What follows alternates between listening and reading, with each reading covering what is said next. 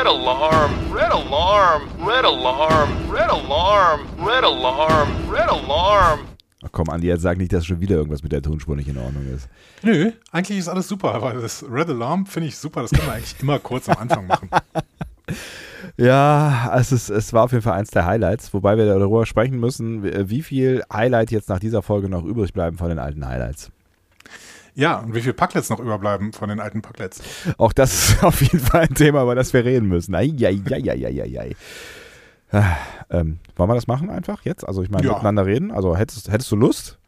Ich hätte Bock, äh, vor allen Dingen, weil wir jetzt wahrscheinlich zum letzten Mal für eine Vorerst. lange Zeit Ja, äh, das Lower Decks Intro hören. das stimmt. Also genießt es nochmal. Lehnt euch zurück, entspannt euch und nimmt das nochmal ganz intensiv in euch auf. Ein letztes Mal für. Nehmt. Nehmt. Was habe ich nimmt gesagt? Also seit der Peter nicht mehr anruft, ist, äh, vernachlässigst du Sprache. Das stimmt. Nehmt das einfach in euch auf, ja. Weil es werden zumindest Monate vergehen, ne? Jahre. Jahre. Puh, hart. Ihr hört einen Discovery Panel Podcast. Discovery Panel. Discover Star Trek.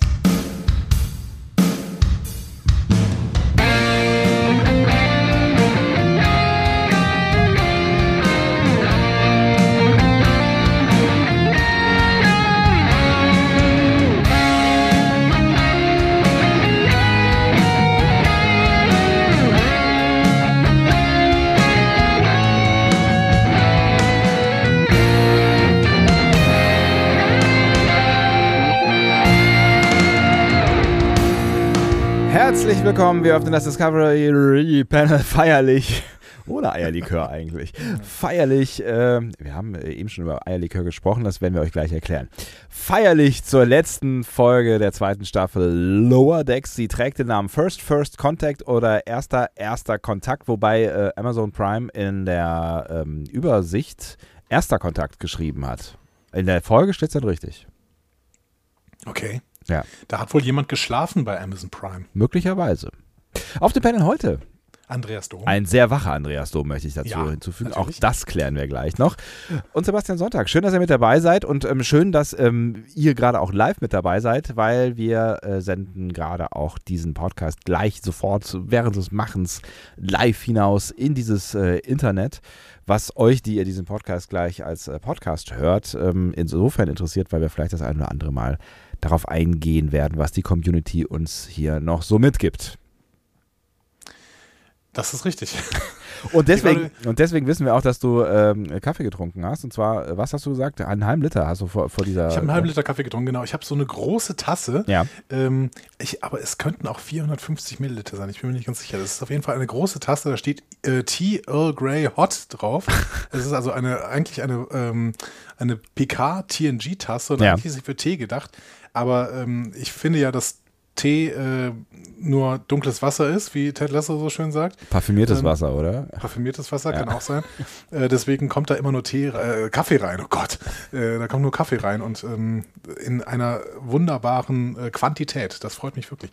Aber du hast gerade so viele Sachen gesagt, auf die ich irgendwie eingehen wollte. Zum Beispiel ähm, das Eierlikör. Was? Nein. Was? ja, ja, Eierlikör auch. Aber dass Amazon diese äh, über diese Folgenliste verkackt hat, vielleicht liegt das daran, dass die Amazon-Mitarbeiter alle verpflichtet waren, zu schauen, äh, wie äh, die Penisrakete ihres Chefs mal wieder ins All fliegt und äh, William Shatner versucht mitzunehmen. Wow, was für eine Überleitung. Respekt. Mhm. Ho, ho, ho.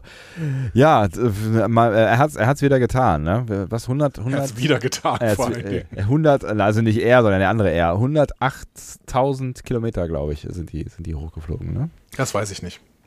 Ich habe es ehrlich gesagt nicht verfolgt. Ich auch nicht. Ich, ähm, und ich äh, habe immer so das Gefühl, ich müsste das verfolgen, weil ich ja irgendwie Star Trek-Fan bin oder Ja. sowas. Und dann denke ich wieder, ja, aber Shatner halt eigentlich nicht.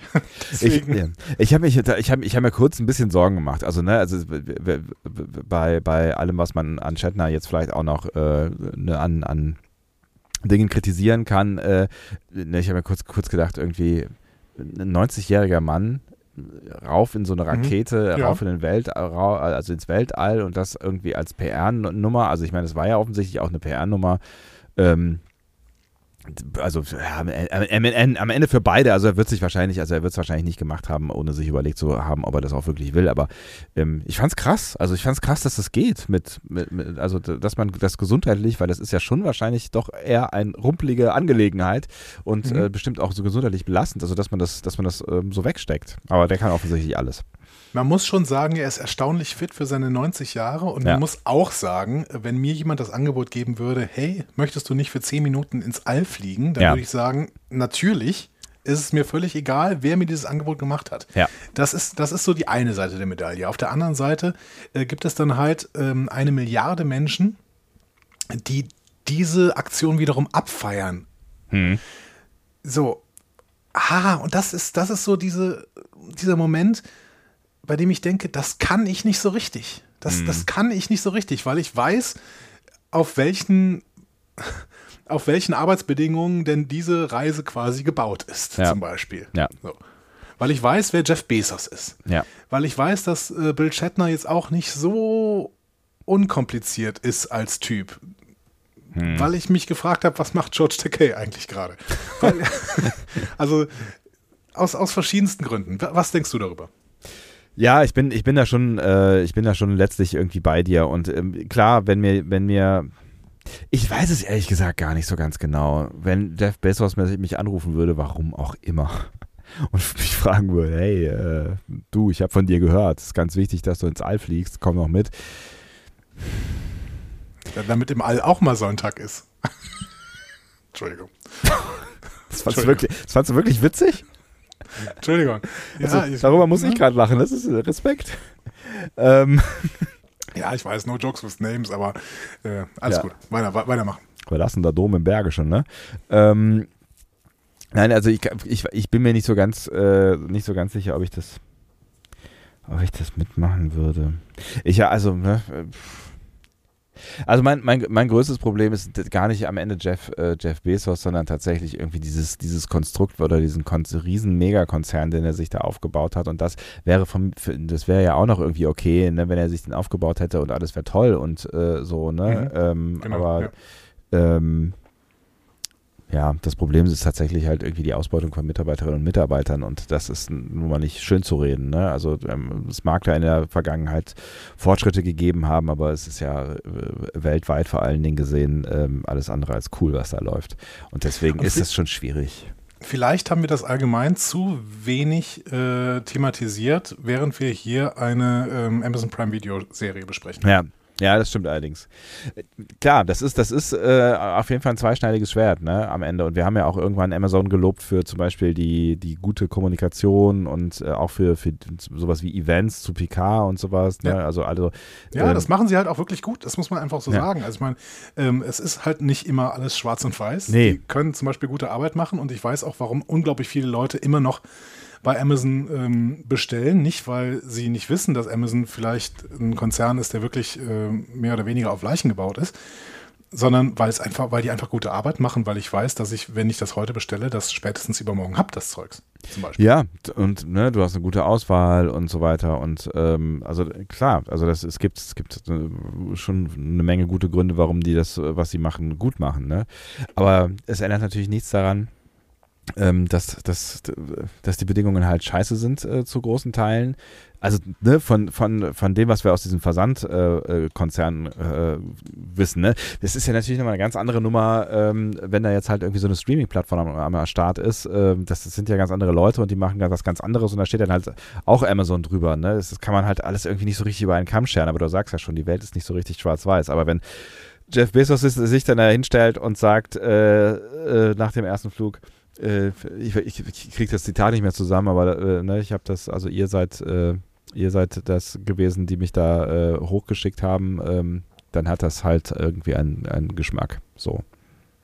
Ja, weil man dann nicht nur an alle Leute denken muss, die täglich bei Amazon einkaufen, sondern man muss natürlich auch an die äh, Arbeiter denken, äh, die festgelegte Klozeiten haben und wenn sie diese Klozeiten nicht einhalten wollen, dann müssen sie halt einhalten. So. Ja.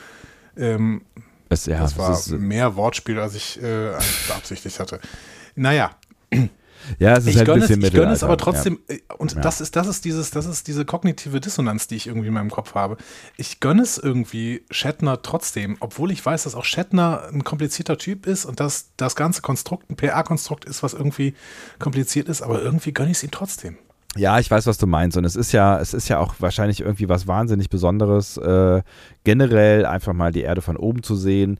Dann vielleicht für ihn äh, im Speziellen, weil er nun mal äh, mit dieser Person assoziiert wird, auch wenn er jetzt äh, vielleicht am wenigsten tracky ist. Ähm, als äh, äh, äh, in diesem, weiß keiner, vielleicht hier Weh, aber er ist halt kein, kein großer Tracky so, ne, aber er, er identifiziert sich ja wenigstens mit sich und seiner Rolle so, ne, und dann ist es, Identifiziert sich mit sich, ist Ja. ein schöner Satz. Und äh, ja, und es ist halt irgendwie schon auch special, das einfach nochmal ähm, mit in so einem Alter zu machen. Das ist schon, das ist schon verrückt. Und das sowas nochmal zu erleben, ist bestimmt, also das, ne, ich gönne ihm das auch absolut so. Aber ja, es bleibt eine ambivalente Angelegenheit. Was denkt Ja. ihr darüber? Schreibt es in die Kommis. Und ich sage dazu, Jonathan Frakes ähm, hätte ich es mehr gegönnt. Ja, definitiv. Ja. Und äh, Aber auch der- bei George Jonathan- Takei hätte ich es mehr gegönnt an dieser Stelle, ähm, um mal wieder diese TOS-Problematik reinzubringen. Ja.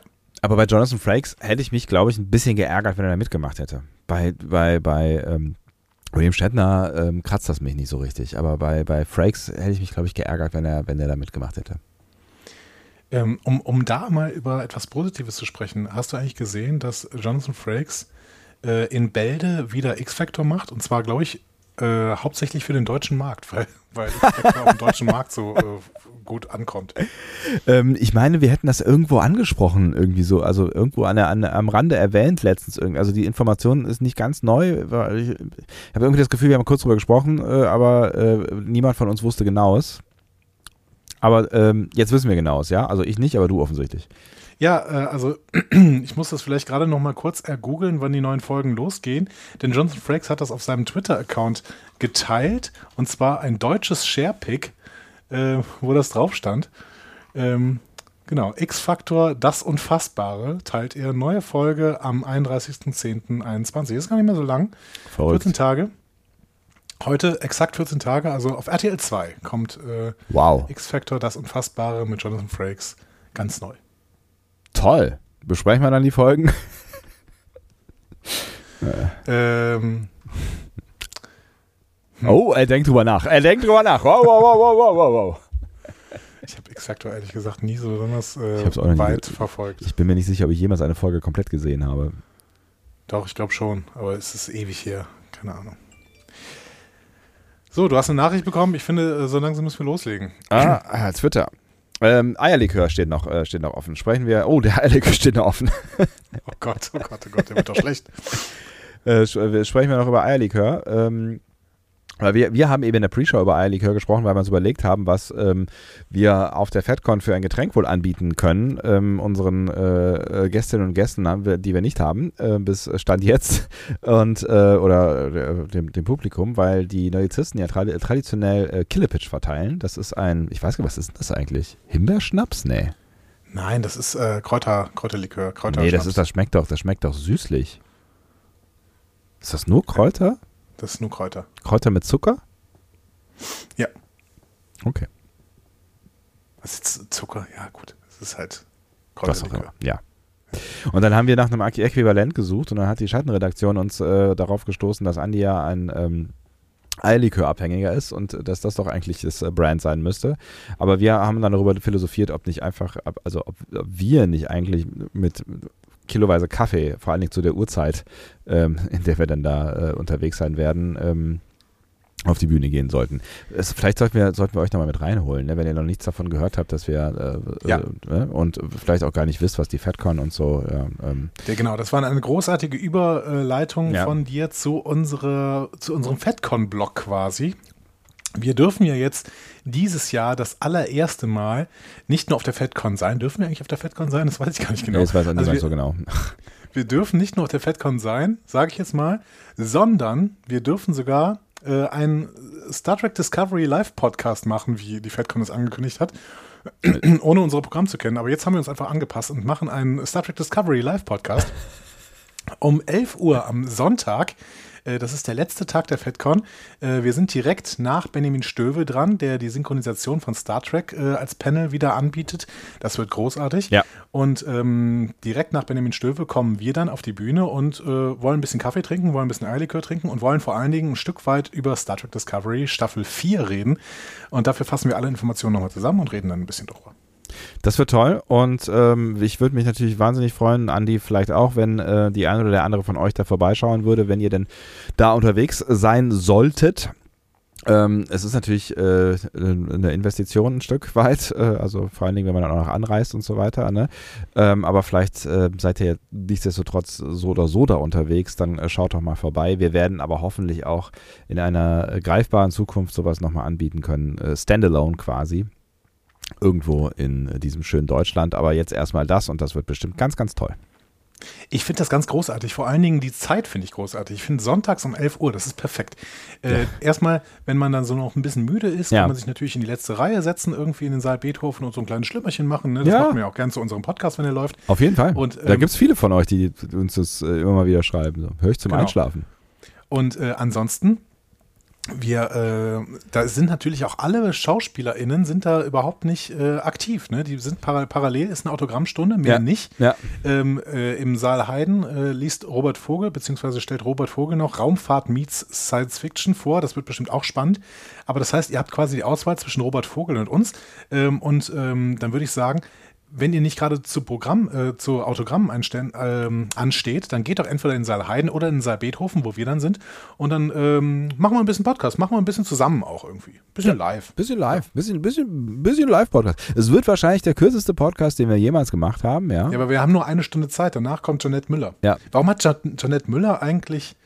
Ähm, nee, hat auch nur eine Stunde Zeit. Gut, ich äh, ziehe zurück. Aber es gibt Aber wenn, Leute, die ihr, haben. wenn wir dann ja. fertig sind, ja. wenn wir dann fertig sind, das muss ich noch kurz sagen, Ja. dann müsst ihr natürlich in den Saal Heiden laufen, weil da ist der Star Smoothie. Der kommt um 12 Uhr in den Saal Heiden und da könnt ihr dann sofort zum Star Smoothie rüberlaufen. Oder ihr bleibt da und äh, hört Janette Müller zu, die Two and a Half Rover, die Mars-Mission. Das wird bestimmt auch ziemlich spannend. Ah. Also eigentlich ist alles, das ist wieder schon alles spannend, was da irgendwie auf dieser FedCon passiert. Ähm, und äh, falls ihr euch noch überlegt zu kommen, es gibt immer noch mal so äh, Tickets, also es gibt keine Tickets mehr im Vorverkauf. Aber ihr könnt zum Beispiel in die Gruppe FedCon Junkies bei Facebook gehen und da werden immer wieder Tickets angeboten. Und äh, um euch nochmal zu sagen, wer kommt, äh, von Star Trek Discovery kommt Soniqua Martin Green. die Da freue ich mich wahnsinnig drauf. Soniqua heißt in, äh, im Programm. Das finde ich ganz großartig. Echt? Ja. Ah. Ich finde auch, wir, nennen- wir nennen sie auch immer Soniqua. Ja. Äh, dann kommen David Agella, also der Book, Emily Coates, äh, das ist die Detmar, Blue Del Barrio, ähm, ist hier äh, Trill, wie heißt sie denn noch? Äh, ähm, äh, Dings, ja. Oh, Ja, wir sind noch nicht richtig im Discovery. Nee, Modus. ne, wirklich nicht. Genau. Äh, genau, und dann noch, kommen noch so ein paar Brückenoffiziere, also äh, zum Beispiel Patrick Cook Joan, das ist, glaube ich, der äh, Reese. Ähm, Anthony Rapp kommt, also, ähm, boah, Leute, ich bin äh, mit Namen wieder, ne? Also, ähm, auf jeden Fall sind sie alle da und äh, das Adira. Es- Entschuldigung. Adira, genau. Ja. Genau. So. Ähm, und Sarah Mittisch, Stamets. also die Stamets und die Arium kommt, äh, die Sarah Mittisch, beziehungsweise die, ähm, wie hieß sie jetzt in, in der letzten, in der letzten Zeit hieß sie anders. Da hat sie nicht mehr Arium gespielt, sondern da hat sie Lieutenant ähm, Ah, ja, ja, ja. Anderson? Nein, wie heißt Das war doch, das war irgendein nordischer Ah, Name. Das oder? weiß ich auch nicht mehr genau. Da komme ich aber auch nicht, da kommt mein Gehirn auch nicht drauf mit Wartezeit. Ja, äh, genau. Also die kommen alle und ähm, außerdem kommt zum Beispiel noch Isaac Briones äh, von, von ähm, Picard. Also das ist wirklich, wird, wirklich großartig. Ähm, das Isaac Briones Panel will ich mir auf jeden Fall am Sonntag angucken. Ich denke mal, am Sonntag dürfen wir auf jeden Fall bleiben. Mal gucken, wie lange wir insgesamt auf dieser PetCon sein dürfen. Das ist noch nicht ganz geklärt. Ähm, aber ich würde mich freuen. Also ich würde, äh, ich habe auf jeden Fall mal ähm, alles so für mich gespeichert. Vielleicht darf ich schon ab äh, Freitagmittag da sein und dann werde ich einfach von Freitagmittag bis Sonntagmittag Einziehen. da einziehen. Genau. Und da sitzen bleiben. Und vielleicht sehen wir ja auch die einen oder den anderen von euch dann äh, nicht nur vor unserer Bühne, sondern äh, vielleicht auch auf ein äh, Kalt- oder Warmgetränk. Wo auch immer, was auch immer da möglich sein wird, das weiß ich ehrlich gesagt noch gar nicht so genau. Also wenn man die Bilder von, ähm, von der MagicCon jetzt sieht, die am selben Ort quasi ist, dann ist da sehr, sehr viel möglich. Ähm, es ist, glaube ich, an Städtischen auch erlaubt, äh, dann die Maske auszuziehen, um dann eben was zu trinken, aber tatsächlich nur, wenn man sich an einem Tisch befindet. Aber das kann man ja durchaus machen. Ne? Also dann äh, wird es auch nicht zu voll. Nilsson heißt die übrigens, die ähm, Ah. Sarah Mittisch Charakter. Vielen Dank, Peter. Ähm, in unserer Schattenredaktion, die gerade immer live zuhört. Aber es ist äh, dann sehr, sehr viel möglich ähm, und wir sind ja auf 3G-Kurs. Ich hoffe, die meisten von euch sind sowieso schon geimpft. Wenn sie das denn konnten, äh, dann ähm, würde ich mich doch total freuen, dann mit dem einen oder anderen da mal vielleicht einen kleinen Plausch zu halten. Yes. Ja, Ja, also das war der FedCon-Blog. Also geht los jetzt äh, nächsten Freitag quasi. Ne? Der, vielleicht müssen wir Ja. in einem Podcast mal ein Datum dazu sagen, weil dieser Podcast kann ja irgendwann gehört werden. Es Freitag, der 22.10. Genau. beginnt es um 13 Uhr mit einem Panel von äh, Dr. Hubert Zitt, den äh, ja viele von euch sehr, sehr gerne mögen. Dr. Er, Star Trek. Redet, genau, Dr. Trek. Er redet von ähm, über Trekkie, das Höchste, was ein Mensch werden kann, scheint eine Anthropologievorlesung zu sein. Ich habe keine Ahnung. Ähm, und Und keine Lust, so wie es klingt. ich weiß nicht. Und dann geht es weiter mit äh, Claudia Christian äh, aus Babylon 5. Ähm, dann kommen noch so ein paar Stargate Atlantic, äh, Stargate Atlantis äh, Panels und dann kommt um 17 Uhr Benjamin Stöwe und redet über 55 Jahre Star Trek. Ähm, Dann gibt es die feierliche Eröffnung irgendwann. Ne? genau, dann gibt es die feierliche Eröffnung. Ähm, parallel ist übrigens auch Björn Sülter schon äh, mit der Star Trek Chronik im Saal Beethoven. Reinhard Prahl äh, und Thorsten Weich zum Beispiel reden über äh, Captain Future und im Saal Heiden gibt es immer noch so ein paar spannende Vorträge, zum Beispiel Rebecca H., Androiden bei Star Trek. Rebecca H. war zum Beispiel auch mal bei Trek am Dienstag, also viele Grüße an dieser Stelle und äh, hoffentlich sehen wir uns da auch äh, nochmal. Äh, am Abend spricht dann auch zum Beispiel David Noack im Saal äh, Heiden, ähm, also der Mate-Schrank bei Twitter äh, über Konflikte in Star Trek. Das wird alles ganz, ganz toll. Am nächsten Tag, am Samstag, ist aber wirklich das Spannendste. Da äh, fängt, es, äh, fängt es an mit ganz großen Panels zu Star Trek Discovery. Anthony Rapp ist da, David Agella ist da. Ähm, wie gesagt, Patrick Hook John, ähm, Isa Briones von Star Trek Picard, Blue Del Barrio, äh, Sonequa Martin Green. Äh, abends ist Tori Higginson. Stargate Atlantis, keine Ahnung. Ja. Ich habe Stargate Atlantis nicht gesehen. Ich auch nicht. Aber da sind, da sind auch die ganze Zeit sehr, sehr spannende äh, Vorträge im Saal Beethoven. Unter anderem sind auch wir da wieder da. Ah ja. Nämlich äh, im äh, Nerdquiz Sci-Fi Edition bei Nerdizismus. Da treten wir gegen den Starsmoot hier an. Und zwar direkt nach dem Panel mit äh, Sarah Mittisch, die Ariam und Lieutenant Nielsen äh, spielt, wie hier auch steht. Wenn ich das mal einfach gelesen hätte, dann wäre das alles kein Problem. Ja, Also, das wird ganz toll. Ich weiß gar nicht, warum wir schon wieder da, aber naja, mein Gott, aus Gewohnheit kann man ja, äh, wir machen gerne. ich habe ich hab tierisch Bock. Ich habe tierisch Bock. Ah, ich, ich weiß auch, mich auch dass gern zum Affen, ey. Ja? Einige von euch ähm, äh, da sind, die jetzt auch gerade in unserer Schattenredaktion sitzen und ich freue mich, euch auch alle mal zu sehen, denn viele von euch habe ich ja noch nie gesehen. Ähm, und ähm, ja, genau. Also vielleicht das eine oder andere Warm- oder Kaltgetränk. Ich denke mal, draußen ein Kaltgetränk zu nehmen im Garten, das wäre, ist das möglich? Ich hoffe doch. Das wäre richtig toll. Ja, weil da hätte ich ich auch. richtig Lust drauf. Ja. Auf jeden Fall. So, So, ähm, schließen wir diesen FedCon-Block. blub, Ja. äh, blub. ist geschlossen. Dann würde ich sagen, gehen wir langsam zu unserem regulären Plan, oder? Müssen wir noch irgendwas anderes Es besprechen? gibt einen regulären Plan. Wow. Ja. Hm. Also du meinst die Sache hier mit diesem ähm, Dings hier? Weißt schon? Ähm, Star Trek? Lower? Star Trek, Ja, genau. ja. Star Trek Lower Decks. Ähm, Episode 10 von Staffel 2, First First Contact, gleichzeitig die Last Last Folge Oh. dieser Staffel. Oh, ho, ho, ho. Ja, ich habe Kaffee getrunken. Ja, ich merke das schon. Äh. Das ist so ein Feier. Ähm, und vielleicht gehen wir noch ein bisschen auf Feedback ein von der äh, zur letzten Folge, nämlich zu äh, Folge 9, Verdouche. Moment, du, du sagst, wir starten mit und dann sagst du, nee, wir machen Feedback. Es haut mich ja um Jahre zurück. Ja, Ja, wir okay. sind wieder in Lower Decks jetzt quasi. Und Ja. wir gehen ganz kurz auf Feedback ein, weil äh, da waren ein paar spannende Sachen drin. Zum Beispiel Sachen, äh, bei denen wir äh, korrigiert worden sind. Elbato777 schrieb zum Beispiel noch eine Anmerkung zur Insel Jamaika. Wir haben über Insel Jamaika gesprochen Ja. im Vorgespräch, als wir über die Jamaika-Koalition Hier sind wir haben. übrigens wollen- nicht korrigiert worden. Ich wurde bestätigt. Ich möchte das mal kurz sagen. Aber auch Da korrigiert. Jamaika, da Jamaika sowohl ein souveränes Land als auch eine Insel ist, ist die Formulierung in Jamaika genauso richtig wie die Formulierung auf Jamaika. Also haben wir nichts falsch gemacht. Wir haben es nichts falsch gemacht. Anders als zum Beispiel bei der Insel Rügen. Dort heißt es auf Rügen anstatt in Rügen. Wie auf Schalke statt in Schalke. Auch wenn Schade, Schalke keine Insel ist. Genau. Vielleicht höchstens Inselbegabungen. Niemand, niemand ist an der Insel. Schade, dass die Staffel von Lower Decks schon wieder zu Ende ist. Grüße von eurem Erdkundelehrer Elbarto777. Äh, Grüße, danke. Ja, vielen Dank. Ja. Ähm, und Denile äh, schrieb etwas Kritisches zur Folge. Das ist fast das einzige Kritische, was ich zu dieser Folge gehört habe. Aber Ja. auch diese Stimme wollen wir nicht verschweigen, denn Denile ist auch ein Hörer der oder ein Hörerin äh, der ähm, ersten Stunde und schrieb, ich fand die Folge nicht so gut, vor allen Dingen äh, diesen Klingonenteil fand äh, Denile richtig schlecht und abgedroschen. Ähm, er erwähnt aber auch noch, der Tag wurde übrigens zum ersten Mal, also Targ, ne? Der Tark. Ja. Begrüße den Wurde zum-. Genau. Der wurde nicht in TOS zum ersten Mal erwähnt. Das habe ich falsch äh, interpretiert, weil ich, gesagt, weil ich gedacht habe, Where No Man Has Gone Before ist eine TOS-Folge. Stimmt aber gar nicht, es ist eine TNG-Folge. Und dementsprechend wurde der Tark zum ersten Mal in Star Trek 3 als Captain Krugers Haustier gezeigt und in TOS fand er keinerlei Erwähnung. Gut. Finde Ja. ich gut. Ähm, Killrock äh, schrieb noch zum Titelquiz, was ich ja immer mit dir mache. Ne? Ja. Also nenne mir, nenne mir Folgen, äh, in denen Aliensprache vorkommt, beziehungsweise die nur aus Aliensprache äh, bestehen. Da hätte ich eine vergessen.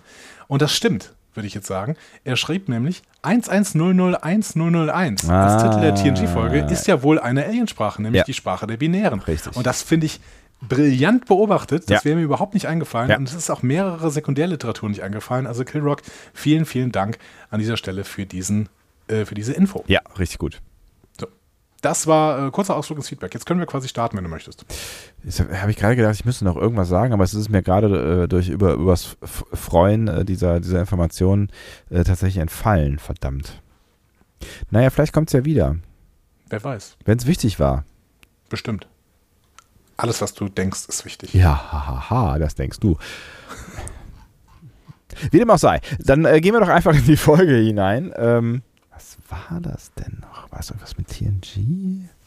Noch irgendwas gesagt haben. Ach so, äh, wir können ja eigentlich, das wollte ich sagen, wir können ja eigentlich das, ähm, äh, das, das, das, das Spiel wieder äh, machen, dann dein Episoden Dingsbums Namensspiel, ne? Wie viele Folgen äh, oder wie viele Star Trek Produkte äh, trugen denn den Namen First Contact bisher?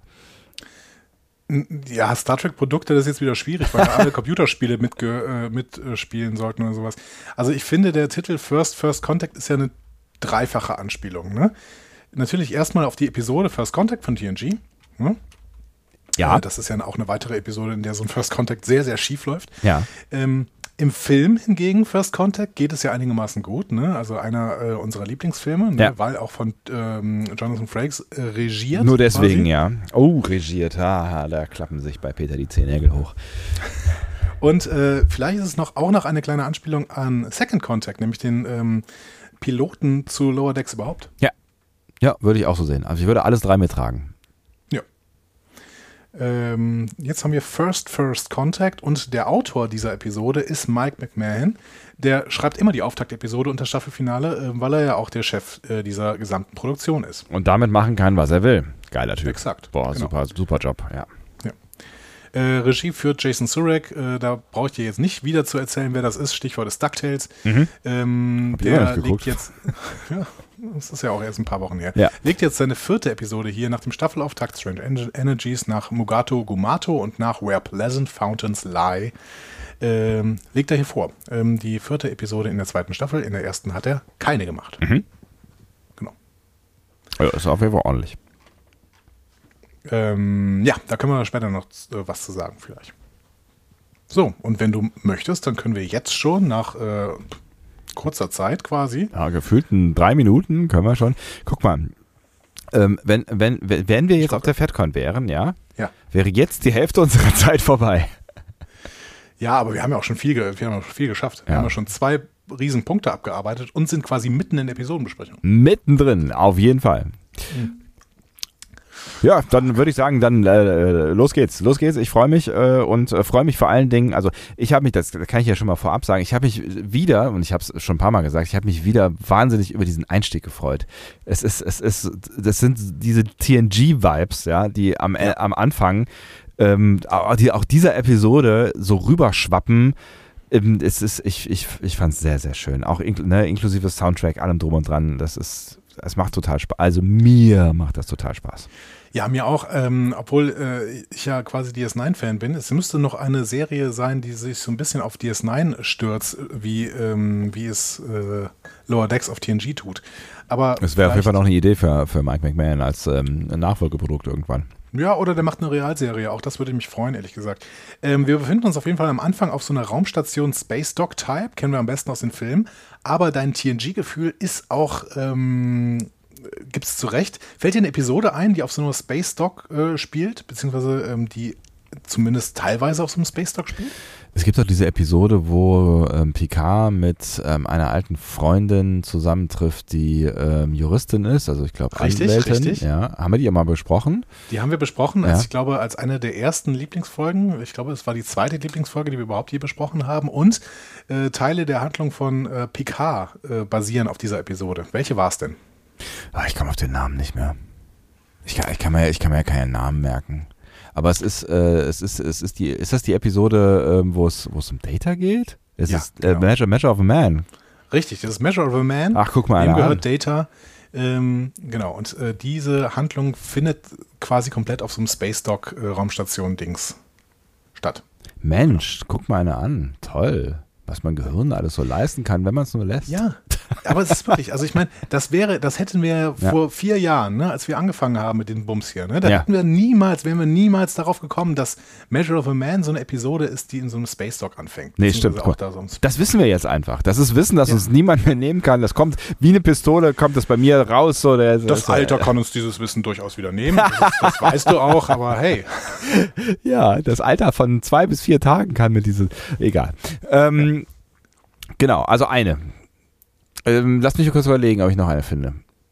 Nein, es gibt, es gibt noch ein paar. Ich habe Ja? jetzt aber auch nur Measure of a Man erstmal rausgeschrieben, weil das so die klassische Ja. Space Dock-Episode ist. Ja, ach, Das ich habe so, also hier habe ich sogar erwartungskonform geantwortet. Ja, das ist Ja, das, ja, genau. das Größte, was einem Lehrer passieren kann, wenn äh, seine Schülerinnen und Schüler ähm, erwartungskonform agieren quasi. Genau, also wenn man so, wenn man so ein Osterhasendidaktik-Mensch ist, ne, Ja. also der quasi äh, ein Ei versteckt und das müssen die Schüler dann finden, Ja. dann ist das Beste, was einem passieren kann, dass sie es wirklich finden. Aber ich, äh, ich rate von dieser Didakt Didaktik ab, weil die Enttäuschungswahrscheinlichkeit ist doch relativ hoch. Also für, den, für die Ähm, Lehrerinnen und den Lehrer ist die. Äh, Genau, Ja. natürlich. Für alle anderen ist die Enttäuschungswahrscheinlichkeit immer sehr hoch. Ähm, ich habe mir hier tatsächlich aufgeschrieben, kennen wir am besten aus den Filmen, Komma, aber ZB findet da auch die Handlung von Measure of a Man statt. Schön. Ne? Ja. Also um mal so einen Einblick hinter die Kulissen quasi dir zu geben.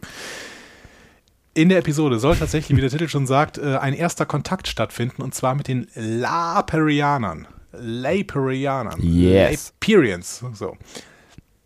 Die kennen wir natürlich noch nicht, sonst wäre es kein Erstkontakt. Ähm, Ja.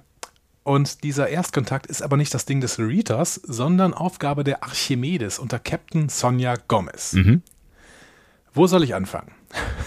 Bei- Sprechen wir über Captain Sonja Gomez. Erinnerst du dich an Captain Sonja Gomez? Die war auf jeden Fall schon irgendwann mal dabei, oder? Die, äh, da, es gab schon eine Folge mit, mit, äh, mit ihr und die sind Nicht befreundet. bei Lower Decks. Nicht bei Lower Decks, echt? Nein. Es gab doch mal eine, eine, eine befreundete Captain, die, ähm, die irgendwann aufgetaucht ist. Und, Ja, Aber das war nicht, das war nicht sie. nee. Hm, schade. Captain Sonja Gomez kommt aber aus einer Lieblingsfolge, äh, die wir auch schon besprochen haben. Da ist zumindest ihr erster Auftritt und das ist Q-Who. Und da ist Sonja Gomez mit am Start?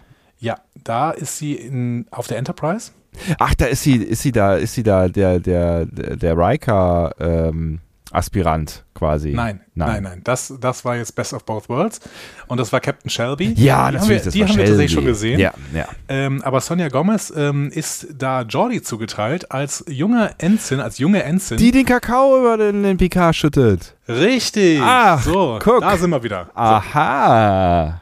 Das ist, die fand ich immer super sympathisch. Ja, genau. Wir haben sie damals extra erwähnt, weil sie diejenige ist, die die Schwere in das erste Zusammentreffen mit den Borg bringt. Ne? Ja. Weil sie um diese 18 Crewmitglieder trauert und sich deswegen nicht konzentrieren kann. Ja, ja.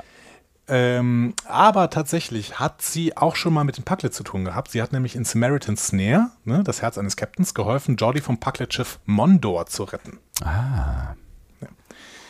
Hier auch wieder äh, gesprochen von Licia Neff, die damals auch die, ähm, die Sonja Gomez gespielt hat. Finde ich auch eine sehr, sehr schöne Sache, eine schöne Detailverliebtheit. Schade, dass diese Wiederbesetzung bei Picard aus verschiedenen Gründen nicht funktioniert hat. Also die Wiederbesetzung von alten SchauspielerInnen. Ähm, wir könnten aber jetzt so ein bisschen spekulieren. Also unter anderem, man könnte ja auch sagen, Lucien Neff hat so ein bisschen natürlich das Problem, dass sie noch nicht so richtig Voice Acting gemacht hat, äh, gemacht hat und das spürt man auch. Sie wirkt so ein bisschen kalt, die Sonja Gomez. Ja. Aber ähm, trotzdem, es ist eine schöne Detailverliebtheit und es ist ja auch eine Mini-Rolle, deswegen war es vielleicht auch nicht so schlimm. Ja. Aber Ja. Spekulation. ja. Ähm, könnte Freeman auch auf der Enterprise D gedient haben? Weil sie kennt Will Riker gut, wie wir im letzten Staffelfinale gehört haben. Ja. Und Sonja Gomez ist eine alte Freundin.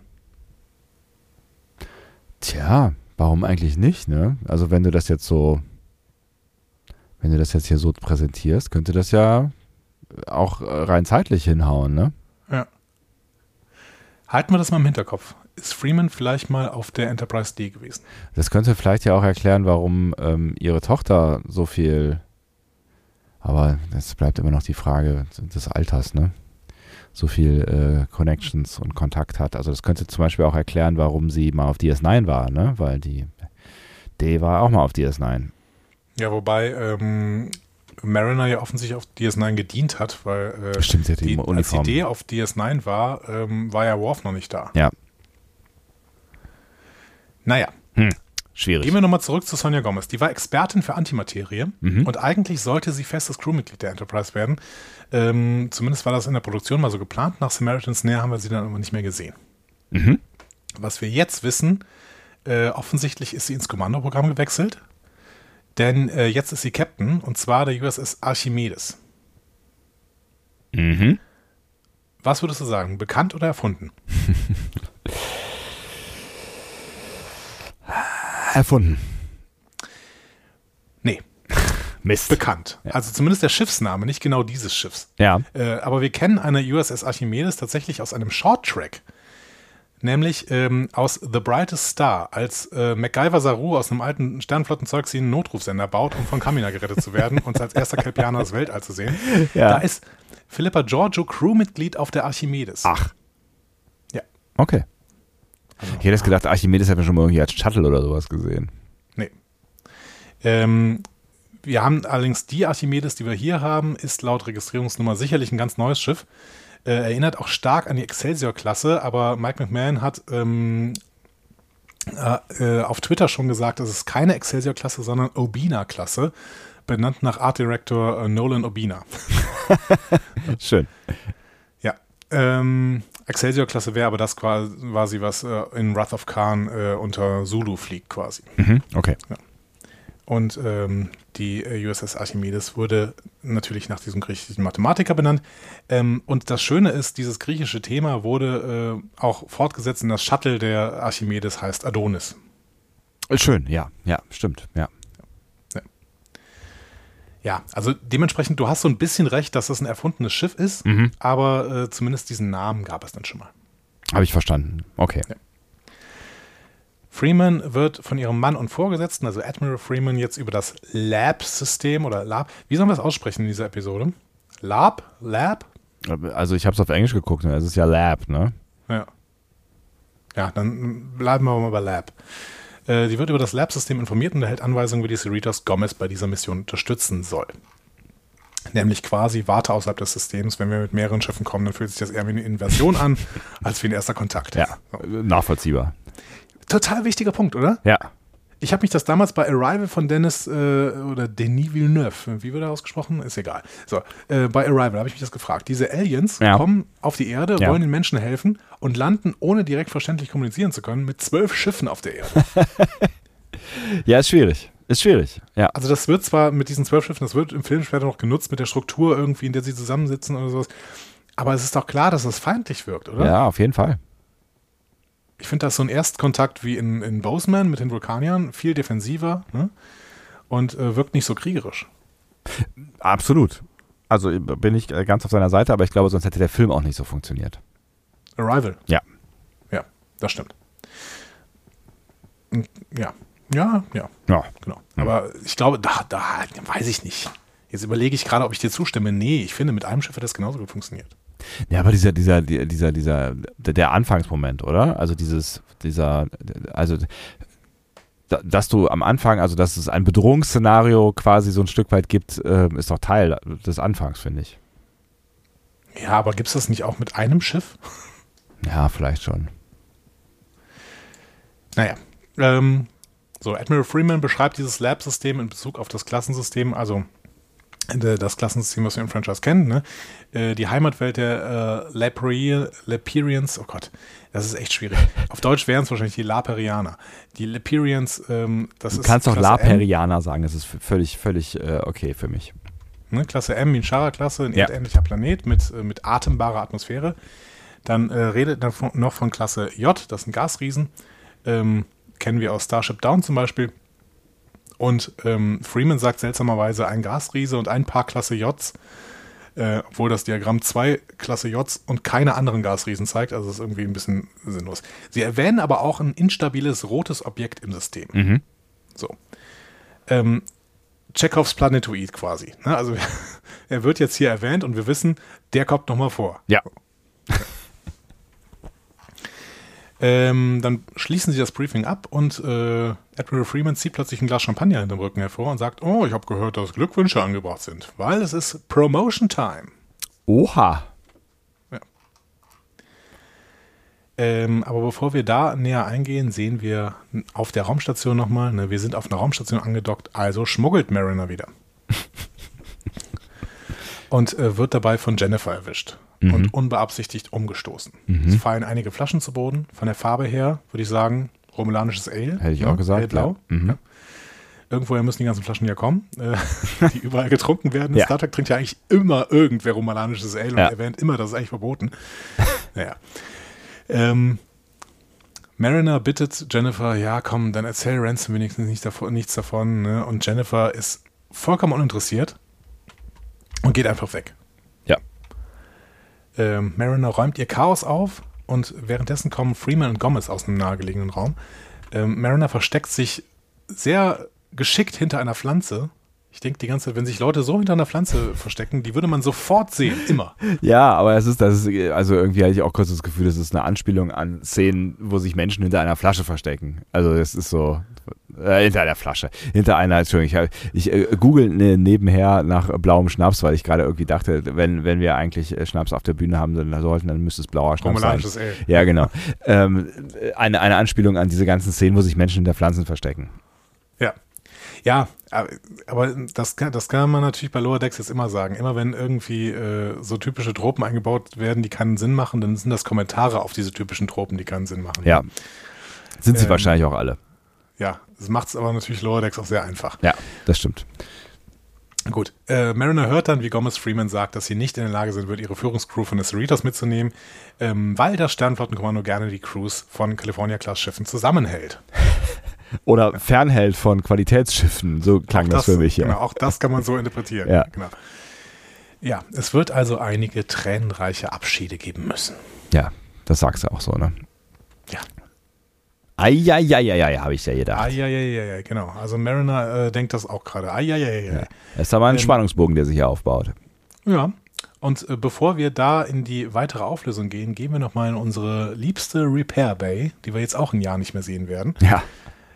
Bäumler, Tandy und Rutherford arbeiten an irgendwas, aber Rutherfords Implantat macht Macken. Der bekommt nämlich immer einen Warnhinweis. Und da habe ich mich gefragt, wer ist eigentlich der arme Tropf, der äh, die Telefonnummer aus San Jose, Kalifornien mit den Nummer 408-218-11300 hat? Ich hoffe, hat niemand versucht anzurufen. Garantiert, garantiert und nicht nur einer.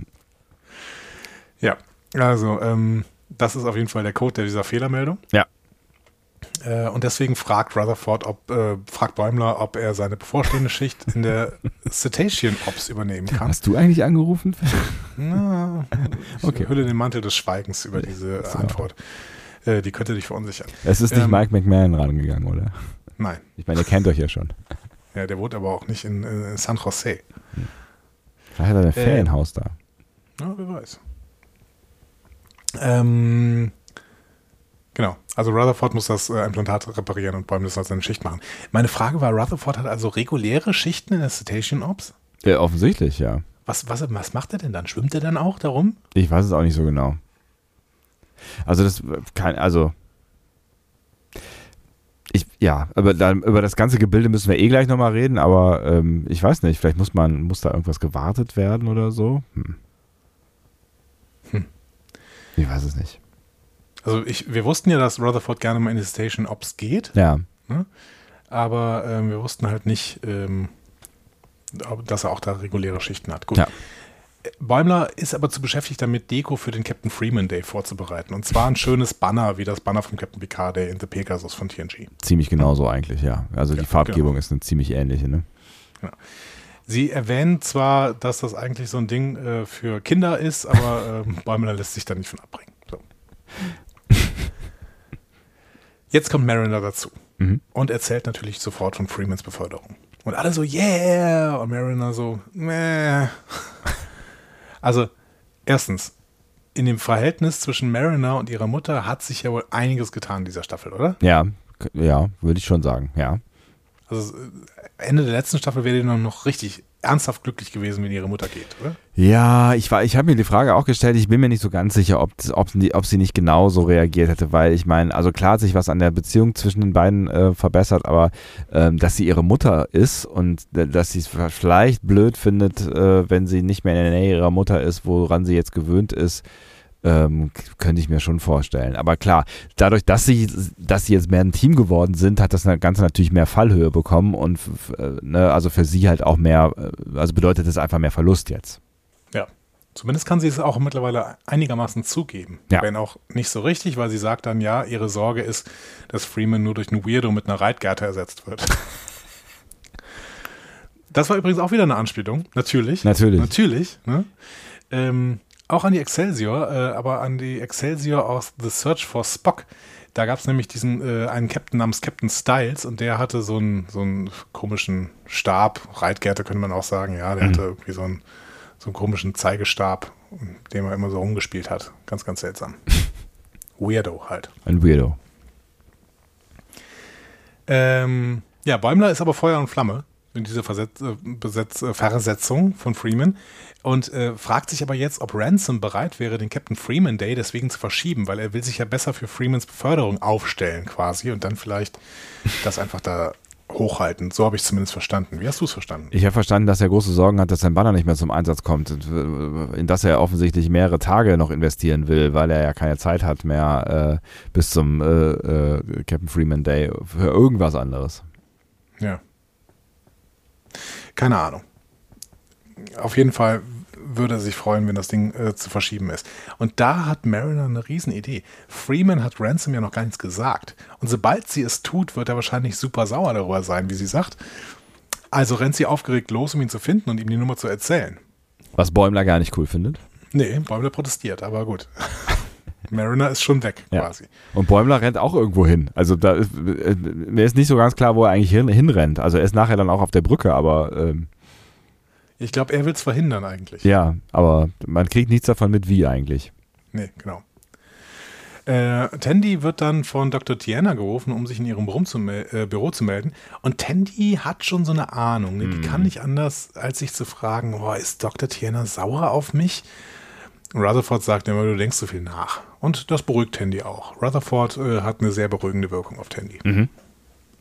Allgemein viel Tandy-Rutherford-Vibes in dieser Folge, finde ich, oder? Ja, absolut. Auch darüber wird noch zu reden sein, würde ich sagen. In der Kantine äh, sitzt Ransom mit Andy Billups und Shax zusammen und äh, Mariner setzt sich ungefragt dazu. Stell dir mal vor, ein Ensign hätte sich ungefragt zu Riker, Jordi und Worf gesetzt. Wäre nie passiert. Wäre nie passiert. Also keine Ahnung. Äh, ich meine, es geht natürlich hier ein Stück weit, weil ähm, ja erstens Mariner Mariner ist und offensichtlich ja da noch ein Stück uns noch ein Stück Backstory fehlt, was äh, sie vielleicht auch ein bisschen näher an diese Herrschaften äh, ranbringt. Auf der anderen Seite ist sie halt die Tochter des Captains, so ne? Also Ja. das ist vielleicht so ein Punkt. Trotzdem versucht Ransom, sie loszuwerden, aber äh, irgendwie seine Autorität hat nicht so richtig eine Wirkung auf Mariner. Nee. Und Mariner sagt ihnen dann aber was, äh, also sie sagt ihnen, ja, ich weiß etwas, was sie auf jeden Fall hören wollen. So. Wir sehen ja mal natürlich nicht, wie sie die ganze Sache nochmal erzählt, weil wir wissen ja, was sie ihnen erzählen wird. Ja. Ähm, stattdessen sehen wir dann, äh, wie die Cerritos und die Archimedes zum äh, Lab, äh, Lab, Lab-System, oh Gott, das ist so schwierig, äh, Lab-System aufbrechen. Ja. Schön. Schön ist. Freeman bittet Ransom, sie rauszufliegen. Und Ransom so, wenn sie es denn befehlen, Captain, ne, so passiv-aggressiv. Ja. Und äh, dann fragt sie Shax nach Reparaturen an den Phaser und er sagt ihr, ja, ich würde Ihnen schon sagen, wenn ich ein Update hätte. Ne? Ich halte ja keine Information zurück. Genau. Und Billups wird dann richtig emotional, sodass er ein paar Mal gepiept werden muss. Schade eigentlich, da hätte man so ein paar Hesper hesperianische Metaphern noch gehört. ähm, er sagt auf jeden Fall, dass das Schiff natürlich zum Warp bereit, äh, bereit, Warp bereit ist. Bright ist bright. Und ähm, Freeman fragt sich dann schon, warum die Stimmung so mies ist äh, und wirft der Crew vor, eine stimmungsverändernde Blume zum Opfer gefallen zu sein. Ne? Referenz? Ja, ich gehe davon aus. Also ich bin davon ausgegangen, aber ich kenne sie nicht. Ja, es ist, weil du in TOS noch nicht so weit bist. This Side of Paradise bei TOS, da gibt es stimmungsverändernde Blumen. Ah, guck an. Die machen allerdings die Leute eher euphorisch als äh, aggressiv, aber gut. Es gab da so eine, so eine ähm, Serie aus dem, ich glaube, tschechischen Fernsehen. Es gab da mal so eine Zeit, wo das tschechische Fernsehen ähm, mit dem ZDF kooperiert hat. Mhm. Vielleicht war es in den 80ern, vielleicht auch in den 70ern. Ich glaube eher in den 70ern. Drei Haselnüsse für Aschenbrödel? Und so, ja. Ich bin mir jetzt, ich bin, ich, es ist dünnes Eis. Ich muss, vielleicht muss ich das gleich nochmal recherchieren, aber da gab es ähm, gab's auch so eine, so eine, ähm, so eine Serie, da konnte man an Blumen riechen und hat dann verschiedene Fähigkeiten bekommen. Also man konnte, ich, ich glaube, man konnte an einer, wenn man an einer riecht, konnte man fliegen, wenn man an einer riecht, konnte man super gut hören. Gab noch ich bin irgendwas. vollkommen raus, aber Matthias in unserer Schattenredaktion ist voll drin. Er sagt, oh ja, die Blumenserie, die ist super. Ist das der, Der fliegende, fliegende Ferdinand, Ferdinand. gewesen? Ernsthaft? Da, da war das mit den Blumen drin? Das ist ja interessant. Jetzt muss ich gerade noch die äh, Genese dieser Serie erklären. Aber ähm, da, das, das ist offensichtlich ein Thema, was die Menschheit beschäftigt. Tanja äh, erinnert an die Sporen, die äh, Stamets ja so verändern, ähm, wobei Sporen ja tatsächlich nicht so richtig äh, Pflanzen sind, oder? Äh, Sporen sind Pilze, oder? Ja, und dementsprechend ist es so ein Mittelding, oder? Zwischen Nee. Pflanze und Lebewesen. Es ist ein eigenes, also eine eigene Kategorie, ne? Ja, okay, eine eigene Kategorie. Der fliegende Ferdinand. Ja, du findest was über den fliegenden Ferdinand raus. Ich finde was über fliegende Schiffe raus, denn das Schiff geht jetzt auf Warp Ja. und äh, Freeman fordert ihre Führungsoffiziere Das wütend auf, groß. sich in ihrem Bereitschaftsraum zu melden. Ja, ja, Ja. ja. gelernt ist gelernt.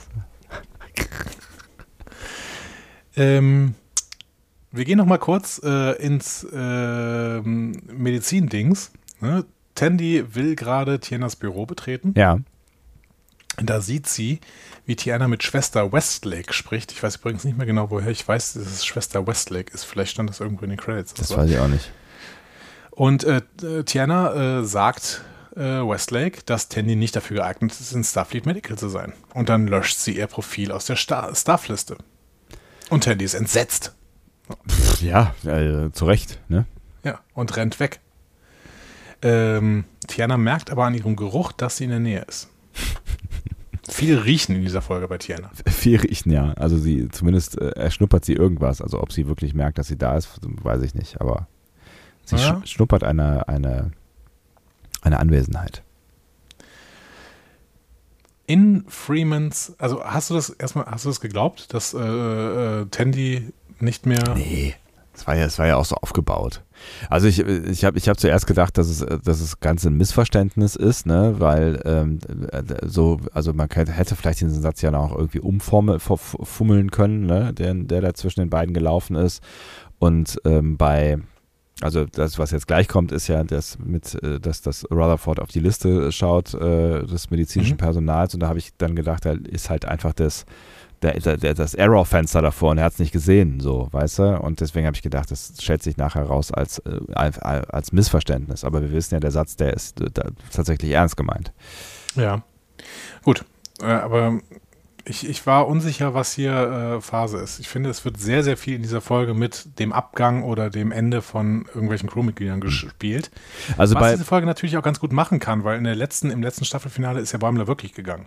Ja, genau. Also, äh, und das, das macht es natürlich so ein bisschen spannend und ich glaube, also ich hätte jetzt nicht geglaubt, dass, ähm, also ich hätte nicht gedacht, dass das nicht gehen würde, so, ne? Aber ich habe es bei ihr nicht geglaubt. Bei Freeman habe ich allerdings äh, schon eher gedacht, dass äh, das möglicherweise passieren könnte. Gut, das ist ja auch noch immer nicht ausgeschlossen, aber dazu später mehr. Ja. Ähm, in Freemans Bereitschaftsraum ist es auf jeden Fall Konfrontationszeit. Ne? Die Frage ist, warum darf Mariner da eigentlich mit rein? Mhm. Ähm, ich würde denken, weil äh, äh, äh, Freeman ja den Verdacht hat, dass da irgendwas äh, faul ist. Also Okay. ich, ich also so habe ich zumindest verstanden. Also dass, äh, dass Freeman da irgendwas mit zu tun, äh, dass Mariner da irgendwas äh, mit zu tun hat, weil ähm, sie, sie sie das ja auch so, also äh, auf der Brücke ja auch so kommuniziert so ein Stück weit. Ne? Also sie kommuniziert ja auch, äh, dass sie weiß, also irgendwas weiß. Also sie macht ja mit quasi. Ja, heißt aber noch lange nicht, dass sie dann bei der Aussprache irgendwie dabei sein kann. Ja, äh, du hast Tanja, schon- Tanja ja. schlägt in der Schattenredaktion Tochterbonus vor. Ja. Ich finde, es gibt in Star Trek auch so ein paar, ähm, wie nennt man das? Ähm, wenn äh, es so Sachen gibt, die äh, schon mal passiert sind und darauf können sich dann alle berufen. äh, äh, Präzedenzfälle. Präzedenzfälle, danke, Ja. genau, das habe ich gesucht. Ja. Es gibt so in Star Trek so ein paar Präzedenzfälle. Ähm, Cisco hat zum Beispiel mal zu Kira gesagt, äh, sie soll die leitenden Angestellten versammeln. Äh, Mhm. in Take Me Out of the Holosuite in Staffel 7 DS9 Mhm. und dann tauchen auch Esri und Nock auf. Hm. Also Präzedenzfall, dementsprechend darf das darf Mariner dann da sein. Aber Tochterbonus finde ich auch ein ganz ganz schönes Ding eigentlich. Ja, So. auf jeden Fall. Oder sie hat wirklich eine Ahnung, dass Mariner dahinter steckt. Die äh, OffizierInnen sind auf jeden Fall wütend, beziehungsweise sind ja alles nur Offiziere, die Offiziere sind wütend. Freeman äh, versucht zu sagen, dass sie sie mitnehmen würde, wenn sie könnte. Und Mariner heizt dann noch ein bisschen die Stimmung an ne? Mhm. äh, und fragt, ja, wisst ihr denn schon, wer der neue Captain sein wird? Ne? Ransom so, ja gut, keine Frage, wer der neue Captain sein wird, oder? ähm, Ja. ist sich auf jeden Fall sehr sicher. Äh, Freeman sagt dann aber, ja, die werden jemand Neues einstellen. Und dann werden alle noch wütender. Ja, läuft nicht so richtig gut. Ja. Ähm, ich finde das immer gut, ne? wenn, wenn äh, quasi der Captain von extern kommt. Das kann man so oder so sehen, ne? weil ähm, ich meine, das eine, das, die eine, die eine Sache ist die, dass ähm, wenn jemand in einer alten, gewohnten Rolle eine neue Rolle übernehmen nehmen soll, ne? ähm, also Ransom in dem Fall, dann ähm, muss er sich halt erstmal etablieren in dieser neuen Rolle und äh, das, das kann natürlich Schwierigkeiten mitbringen. Also da hat ein Captain von außen das ähm, sicherlich einfacher, ne? wenn der, wenn er Mhm. dann so auf ähm, ne, der ist dann halt der Captain so oder so, also der kommt ans, an Bord und ist der Captain.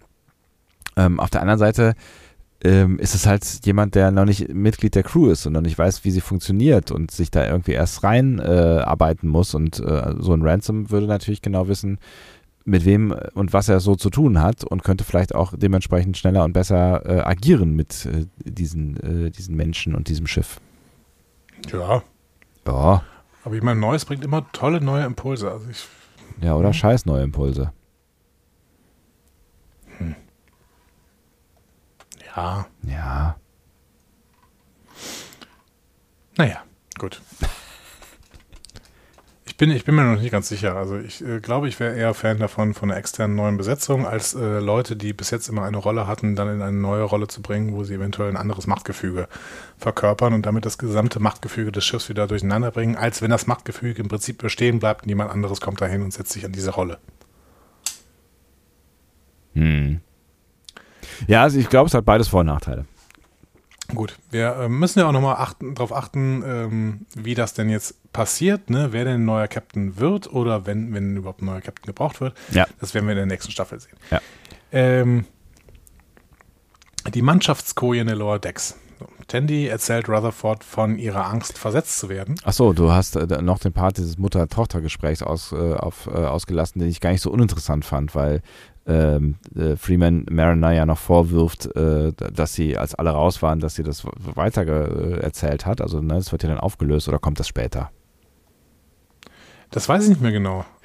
weil es, gab, es gibt ja noch diesen, diesen Punkt, äh, irgendwie, ähm, dass Freeman Mariner vorwirft, äh, das ausgeplaudert zu haben. Und Achso, das, okay, das stimmt. Nee, du hast recht. Das kommt später tatsächlich. ah ja, okay. Nämlich erst, als sie ähm, Alleine. Professionalität aufgerufen hat und die alle wieder zurückschickt.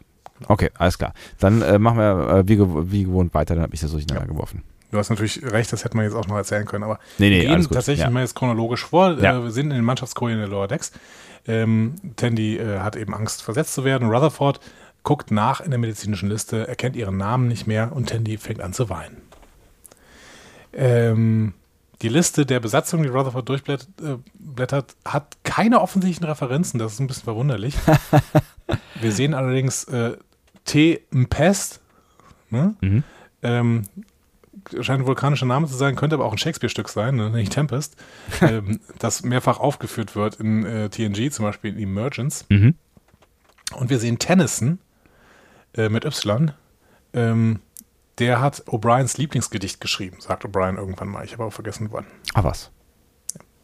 Also immerhin so zwei leichte Anspielungen, aber jetzt keine äh, offensichtlichen Referenzen an irgendwas Aber es, Bekanntes. das ist ja eh eine Folge, die, äh, wenn ich nicht alles verpasst habe, eher referenzenarm ist, gemessen an dem, was uns in Lower Deck sonst schon mal so geboten wurde. Ja gut, du hattest ja zum Beispiel Sonja Gomez äh, schon verpasst, aber Ja, das stimmt. Ähm, ja. Ja, Rutherford hat dann eine schöne romantische Idee. Wenn Tandy schon gehen muss, dann soll sie doch nochmal alle ihre Lieblingsorte auf dem Schiff besuchen, damit sie sich so richtig verabschieden kann. Die kam ganz schön schnell, die Idee, ne? Ich dachte jetzt erstmal so, ja, mh, ha, schade, traurig, äh, so, aber dann kommt so ein Zack, okay, äh, wir gehen sofort in den Modus der Verarbeitung über und machen irgendwas draus. Sehr pragmatisch. Ja, weil aber Rutherford ähm, eben, wie wir ja auch in dieser Folge mehrfach hören, eine sehr, sehr enge Verbindung zu Tandy hat und er weiß schon, was ihr äh, gefallen könnte. Und Tandy ist ja auch dann von der Idee sofort aufgemuntert und geht voran. Ja, das stimmt schon. Also es funktioniert irgendwie, also die funktionieren ja äh, schon miteinander so, ne? Ja, genau. Rutherford äh, muss aber auch hinter Tandy hergehen, weil sein Implantat seine Vision, also seine, seine Sicht quasi ständig behindert. Ne? Also Weil es so, so wie diese typischen Windows-Ausnahmefehler, die tatsächlich ja nicht mehr so häufig vorkommen, äh, äh, ne, ploppt dann so ein, so ein Ding, Ding, Ding, Ding, so verschiedene Fenster auf, immer mehr. Ne? Genau. Ja. Und äh, damit gehen sie natürlich jetzt auch Hand in Hand weg. Ne? Ja, also natürlich ist es eine Hilfestellung, aber es ist auch irgendwie schön. Ja, habe ich auch gedacht. Romance. Romance. Und sie gestehen sich ja auch nachher noch gegenseitig ihre Liebe. Ja, anders. Lieber aber anders. Hm.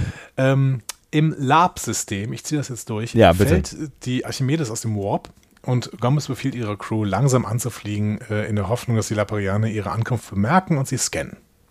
Ja. Ähm, eine Ensign fällt hin Mhm. Und Gomez versichert ihr, dass sie vor viel einschüchternden Kapitänen viel schlimmer abgeschnitten hat.